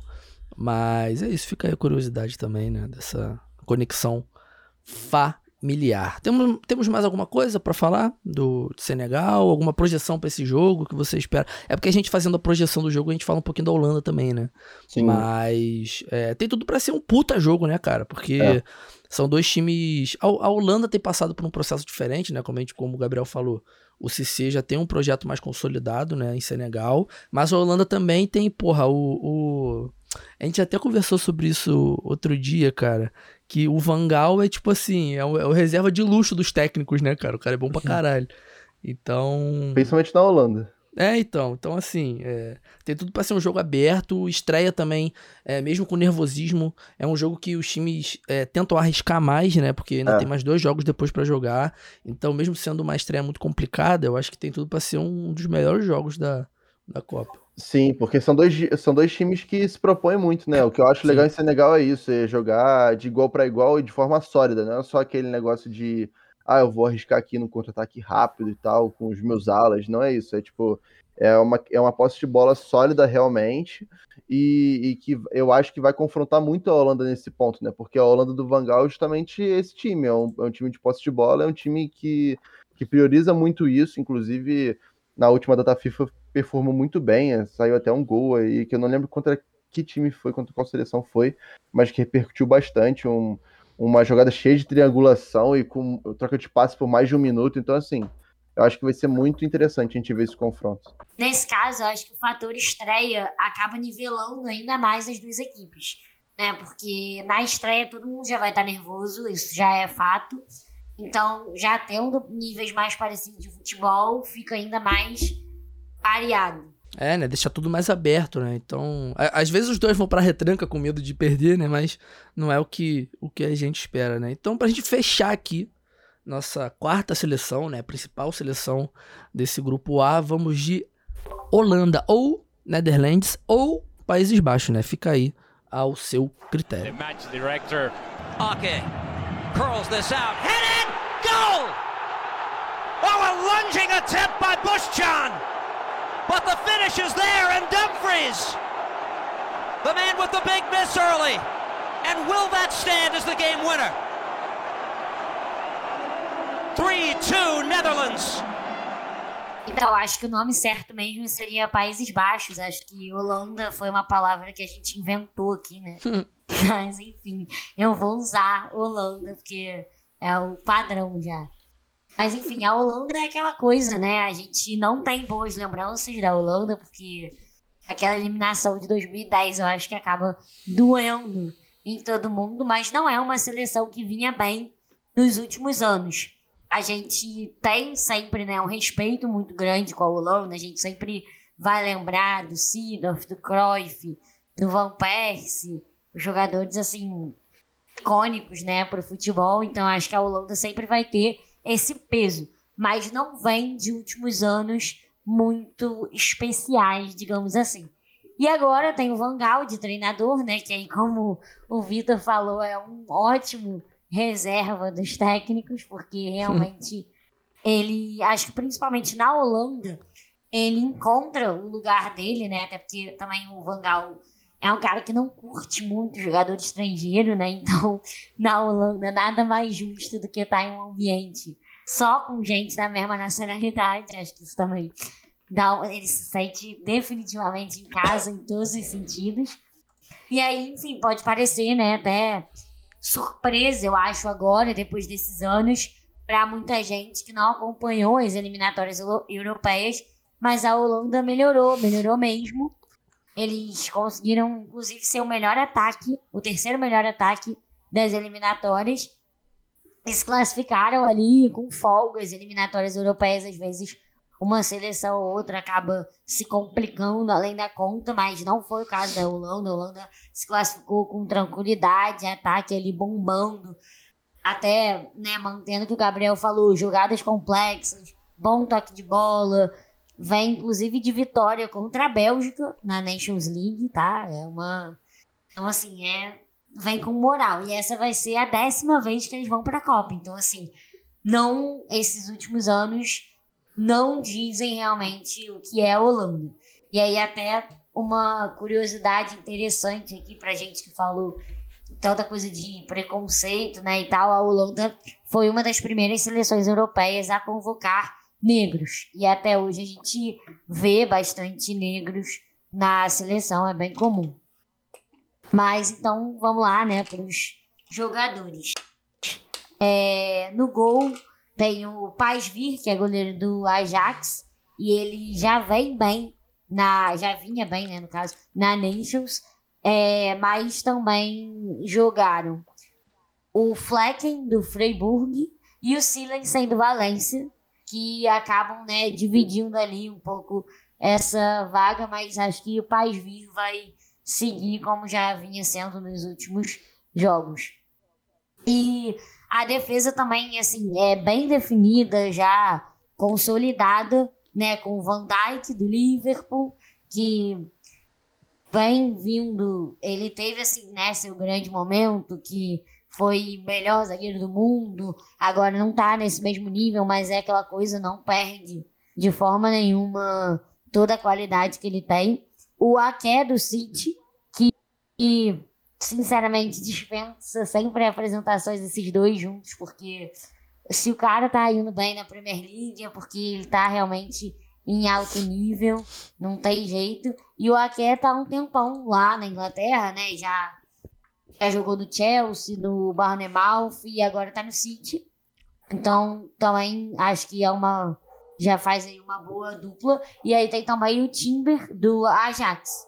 E o Delight, que é um cara mais novo, né? Tem só 23 anos, tá no Bayern e tal. Mas, enfim, eles todos juntos, eu acho que formam, assim, uma bons nomes, né? E o mais experiente, que eu acho que até para a Copa faz sentido, né? É o Stefan De Vrij, da Inter de Milão, que de fato, assim, tá lá, né? A, a, seleção da Holanda já tem aquela lista lá de 39 jogadores, ele tá lá. Então, acho que nesse caso, para experiência, assim, acaba valendo a pena levar para a Copa. E o Vangal, ele costuma mesmo jogar de três zagueiros. É, ele gosta já de fazer essa formação que tem até sido mais padrão, vamos dizer assim, no mundo, fazer esse esquema.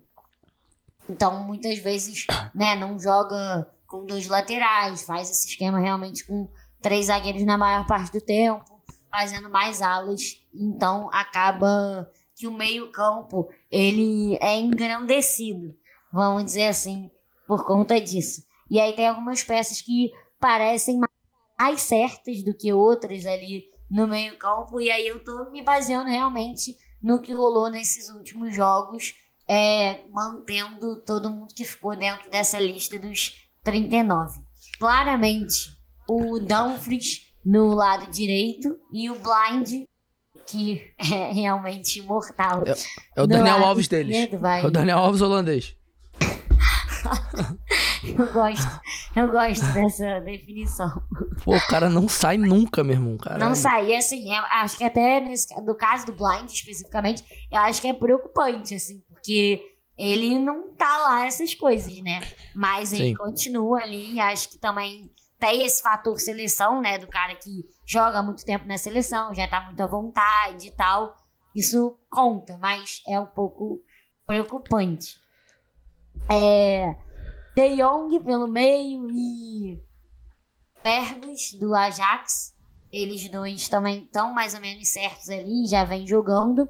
E aí os outros que eu, como eu né, que são um pouco mais incertos, que podem variar ali no, no meio campo, mas é isso, que também é, tem jogado e tem totalmente feito parte dessas opções do Vangal, que é o Davi Klassen, do Ajax também, e Coop Mainers e Martin de Roon, os dois do Atalanta, que eles também apareceram e como os dois jogam no Atalanta, acaba tendo ali algum nível maior de entrosamento. Mas o Klassen que é o o Klassen que é conhecido, o que é conhecido como o calvo de 20 anos, né? Que ele é calvo desde que ele tem 19 anos, sei lá. Acho que Mas ele tem só 29 é quase, anos. Acho que isso é um pouco comum até na Holanda, falando sério. Não, mas é tipo, dele é preocupante. Ele tem 29 anos, ele tem as entradas que parece que ele tem 47 já, enfim. É melhor ser careca, né? Direto. É, vai ficar careca. É. E ele é, mas ele é louro, ele é louro quase branco. Aí piora tudo. Platinado, ele é platinado natural. Mas é isso, aí raspa tudo e fica tudo certo. Faz, tipo, Schneider. Pronto. Fechando, né, o meio campo, eu vou fazer até uma menção super honrosa ao Hinaldo que é o ex-sorriso mais lindo da Premier League, porque Maravilhoso. ele foi embora, né? E aí deixou esse posto pro Sancho, que agora é o sorriso mais bonito da Premier League. Mas enfim, a menção a ele justamente porque ele teve uma lesão na tíbia e aí, infelizmente, tá fora da Copa, só deve voltar a jogar no começo do ano que vem. Hum, né, bem triste isso pra Holanda, porque realmente, cara, é fenômeno, mas eu não queria deixar de falar o nome dele. Boa. E aí, pra fechar. E também, e também, e também tem a família, tem a família mais linda da, do planeta, né? Que a família toda do Rinaldo é linda. Quem não segue no Instagram tá perdendo. É isso, se você não segue o Rinaldo no Instagram, tá perdendo imagens incríveis, porque, pô, criancinhas fofas e todos com esse sorriso maravilhoso do Rinaldo, não tem condição. É simpatia 100%. É, e aí, enfim, pra fechar, já chegando no ataque, ataque titular, né? De fato, é o Memphis Depay que vai fazer sucesso nessa primeira fase, se tudo der certo. E o Steven Bergwijn, que é mais um jogador do Ajax. Existe algum ouvinte aí do podcast que fica muito feliz com tanta gente assim do Ajax. Acho que ele vai torcer para a Holanda, com certeza. Guilherme Mansano, o nome dele. e aí, antes de eu finalizar, né, tipo, a gente sempre tem, né, outros nomes aí. É, tem o Noah Lang, que joga no Campeonato Belga e que também com certeza vai estar tá aí junto. E alguns outros nomes, né, que, não, que eu quis, fiz questão aqui de falar, porque eu acho que são mega importantes também para o elenco como um todo, que é o Gapo, do PSV, jovem pra caramba, uma Boa. grande promessa, com certeza. Então eu acho que em breve ele vai é, sair e ir para outro jogo, para outro time, com certeza vai para um grande da Europa, porque é, acho que eu considero uma grande promessa da Holanda. É, também tem outro jovem astro que tem 20 anos só, que é o Ryan Gravenberg, que é da Ajax. E eu também acho que vai tem muito para vir aí pela frente, porque ele ainda é muito novo. E eu acho que vai crescer muito, principalmente jogando Copa, né? Se eles realmente forem para a Copa, jogando Copa jovem assim, pô, só tem a vencer. Como a gente disse aqui, valoriza muito um jogador quando ele consegue ir bem na Copa, então tô esperando por isso. É, e aí, atacante do Borussia, o Daniel Malen, e também o Danjuma do Vila Real. E aí, outra pessoa também que apareceu lá foi o, o Egorst, não sei se eu falei esse nome certo, do Burnley. Pô, nem precisa se preocupar com isso, eu acho. Tá tranquilo. Mas enfim, acho que ele tem aparecido nos últimos jogos, então acho que era importante falar. E assim, de verdade, eu, eu confesso que eu acho um pouco curiosa, né, essa seleção aí da Holanda, tá, gente? Porque eu percebo que tem muito tempo que eu não vejo a Holanda jogar desse jeito que tá jogando agora, com boa posse de bola, valorizando de fato o jogo com um futebol mais bonito.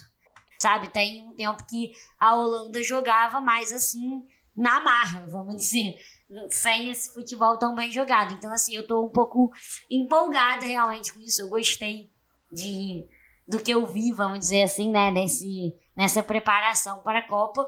E eu acho que esse grupo ele tem tudo para ser muito mais pareado do que parece que vai ser à primeira vista. Sabe? Eu acho que vai ser um grupo interessante de se acompanhar.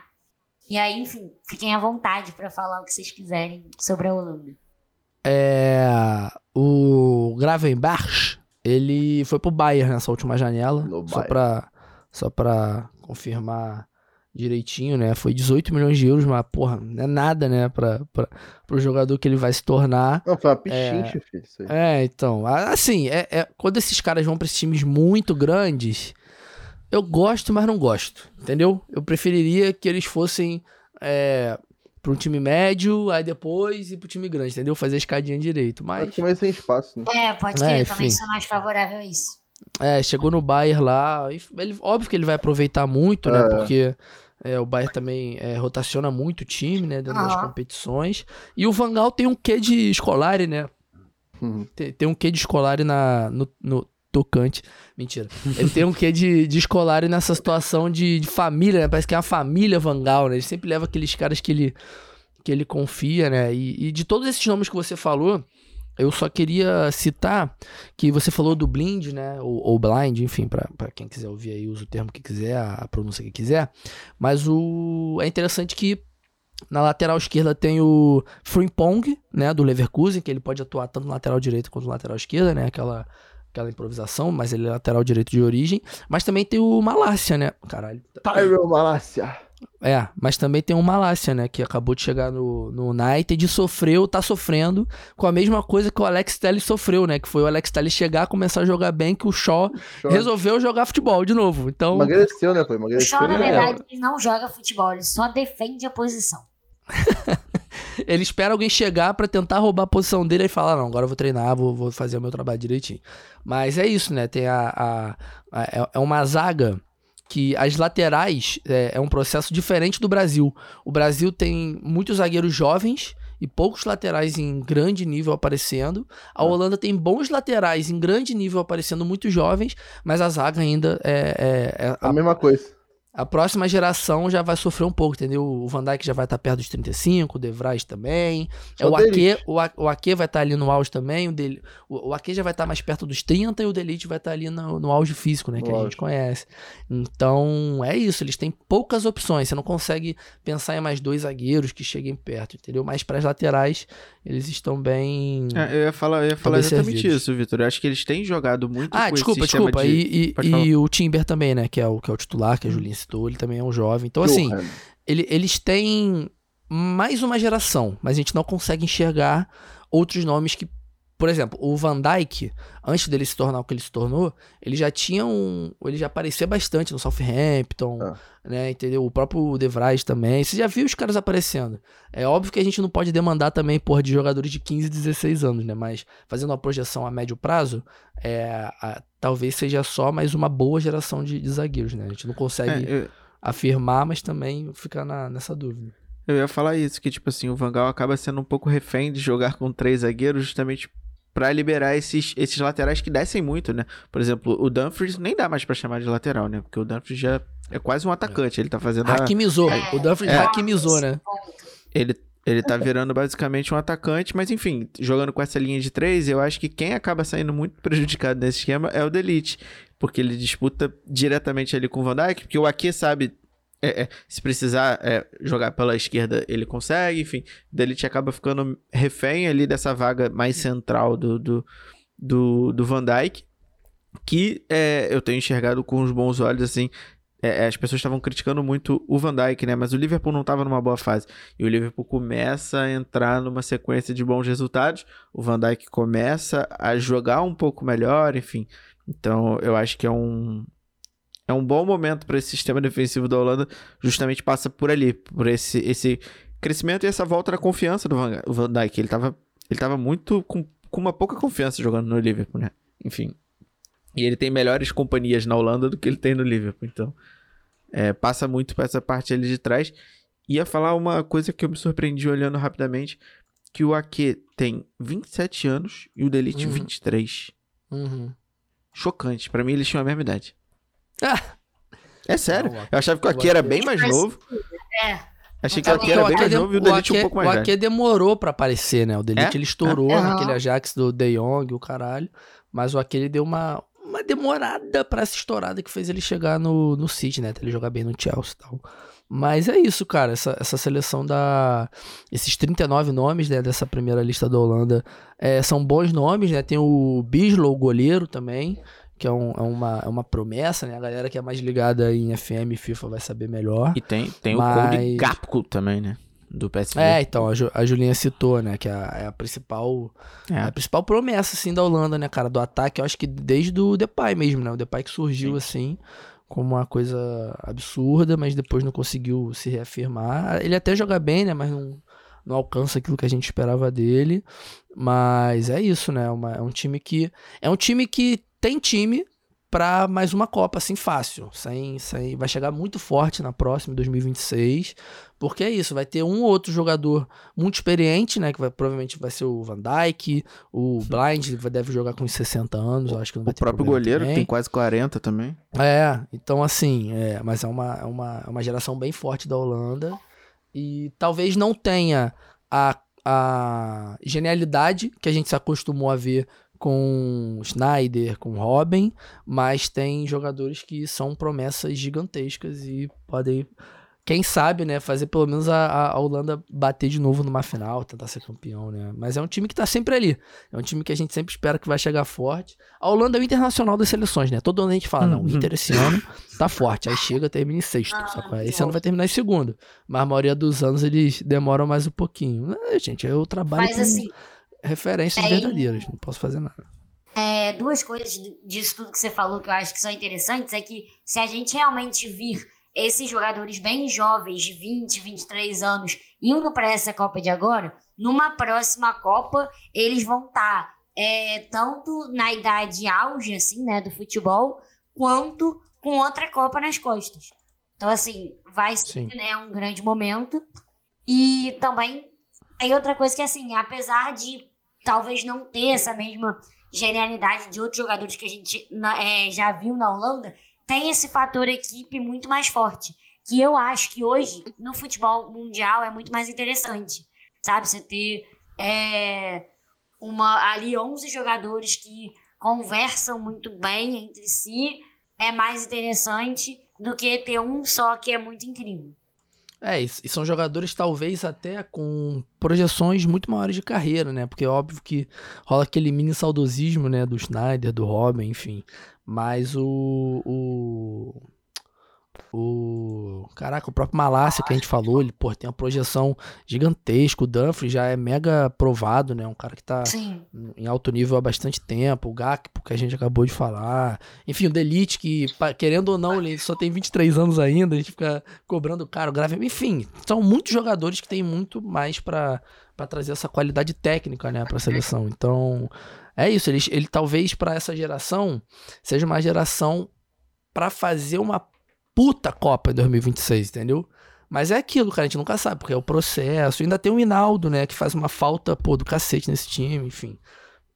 Mas é, é uma, é uma lista muito boa. Essa, essa lista desses 39 são muito boas mesmo. É, essa lista são, não. Essa lista é muito boa.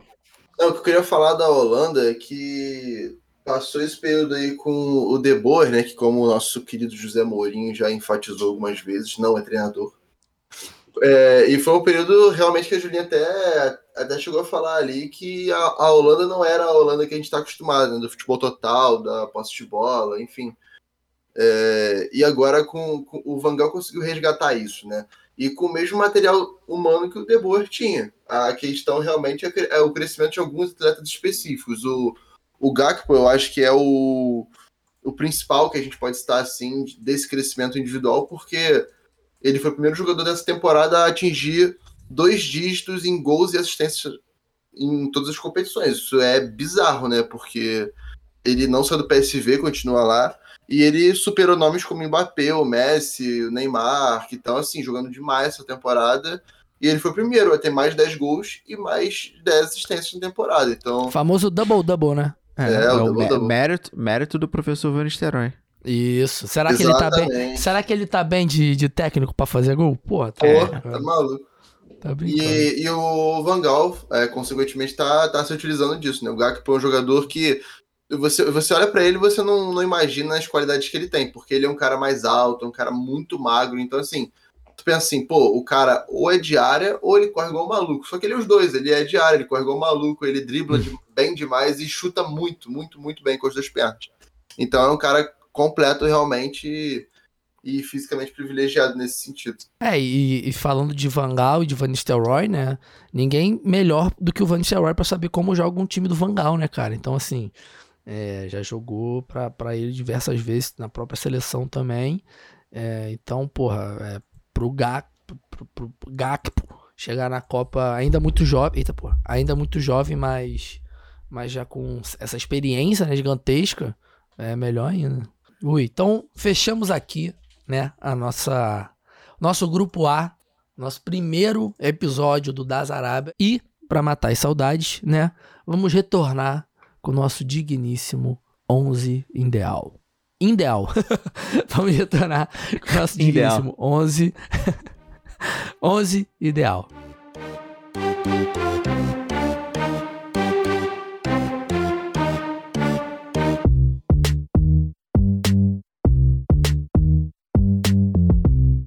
Esse 11 ideal aqui, você pode usar da forma que você quiser. Seja para prestar atenção nos jogadores que a gente vai falar, seja para você tentar contratar esses jogadores no FM, que inclusive temos parceria e cupom de desconto na Marton Shop na hora de fazer o pagamento só escrever lá 4231, você vai ter 5%. É, é um desconto pequenininho, mas é um desconto, tá valendo, né? É o que a gente vale. Com esse desconto você pode fazer, sabe o quê? Assinar o apoia Porque dá 9 reais de desconto, você bota ali mais um realzinho, 10 reais, você ajuda a gente, ganha o jogo, enfim.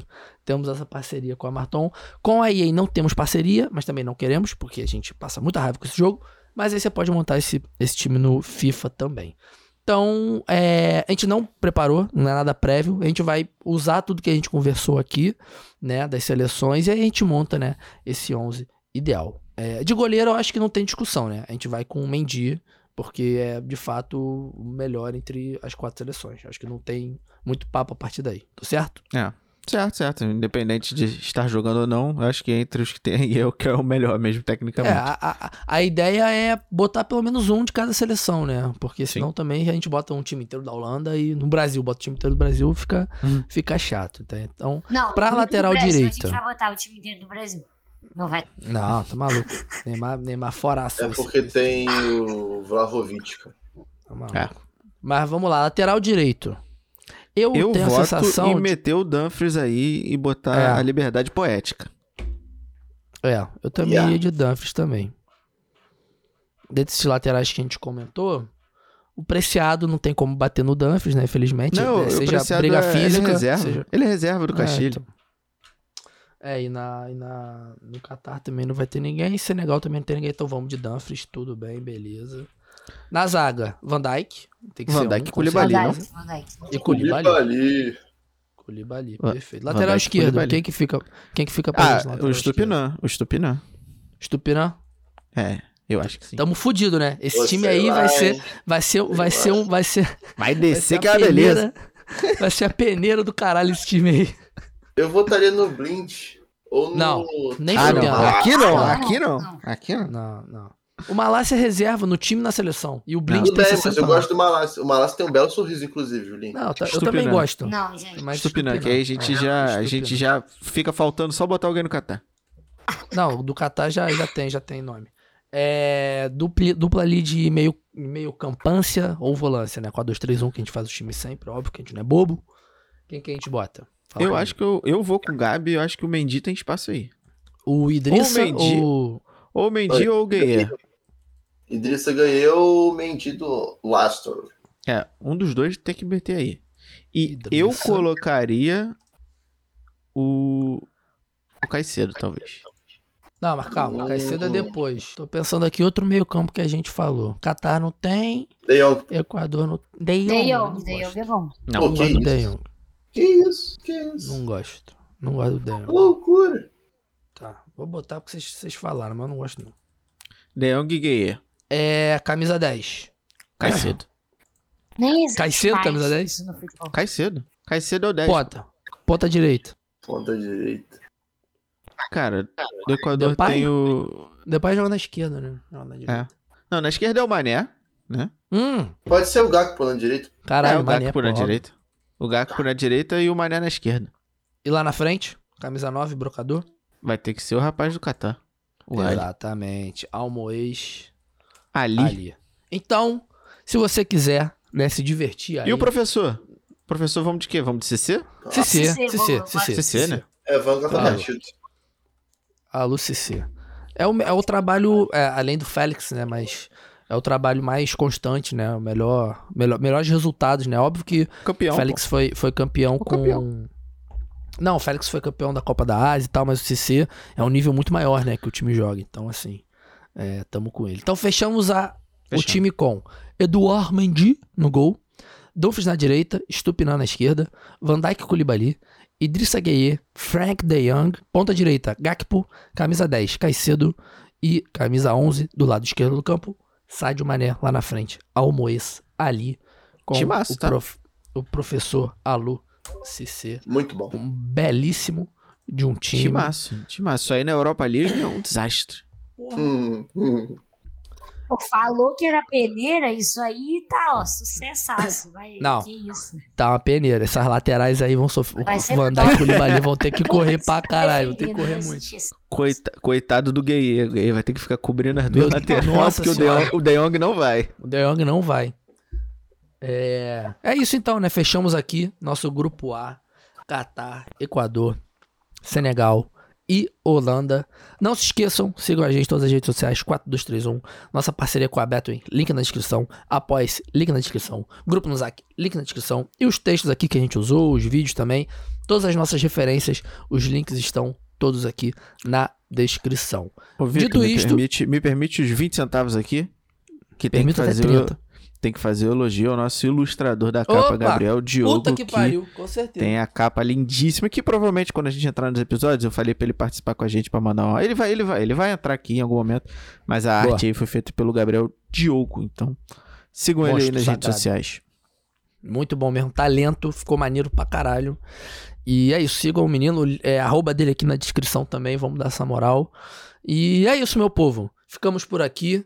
Muito obrigado, Igão, Julinha, Gabi. E nos vemos, né, no grupo B com Inglaterra, Irã, País de Gales e Estados Unidos. Então é isso, nos vemos no próximo episódio. Envie aí, caso as pessoas queiram saber como joga o Catar, o Senegal, a Holanda e o Equador. Tá aí, falamos tudo aqui, um pouquinho de entretenimento, um pouquinho de política, um pouquinho de tudo e de futebol também, que é o que a gente mais gosta. Então, até o próximo episódio e um beijo!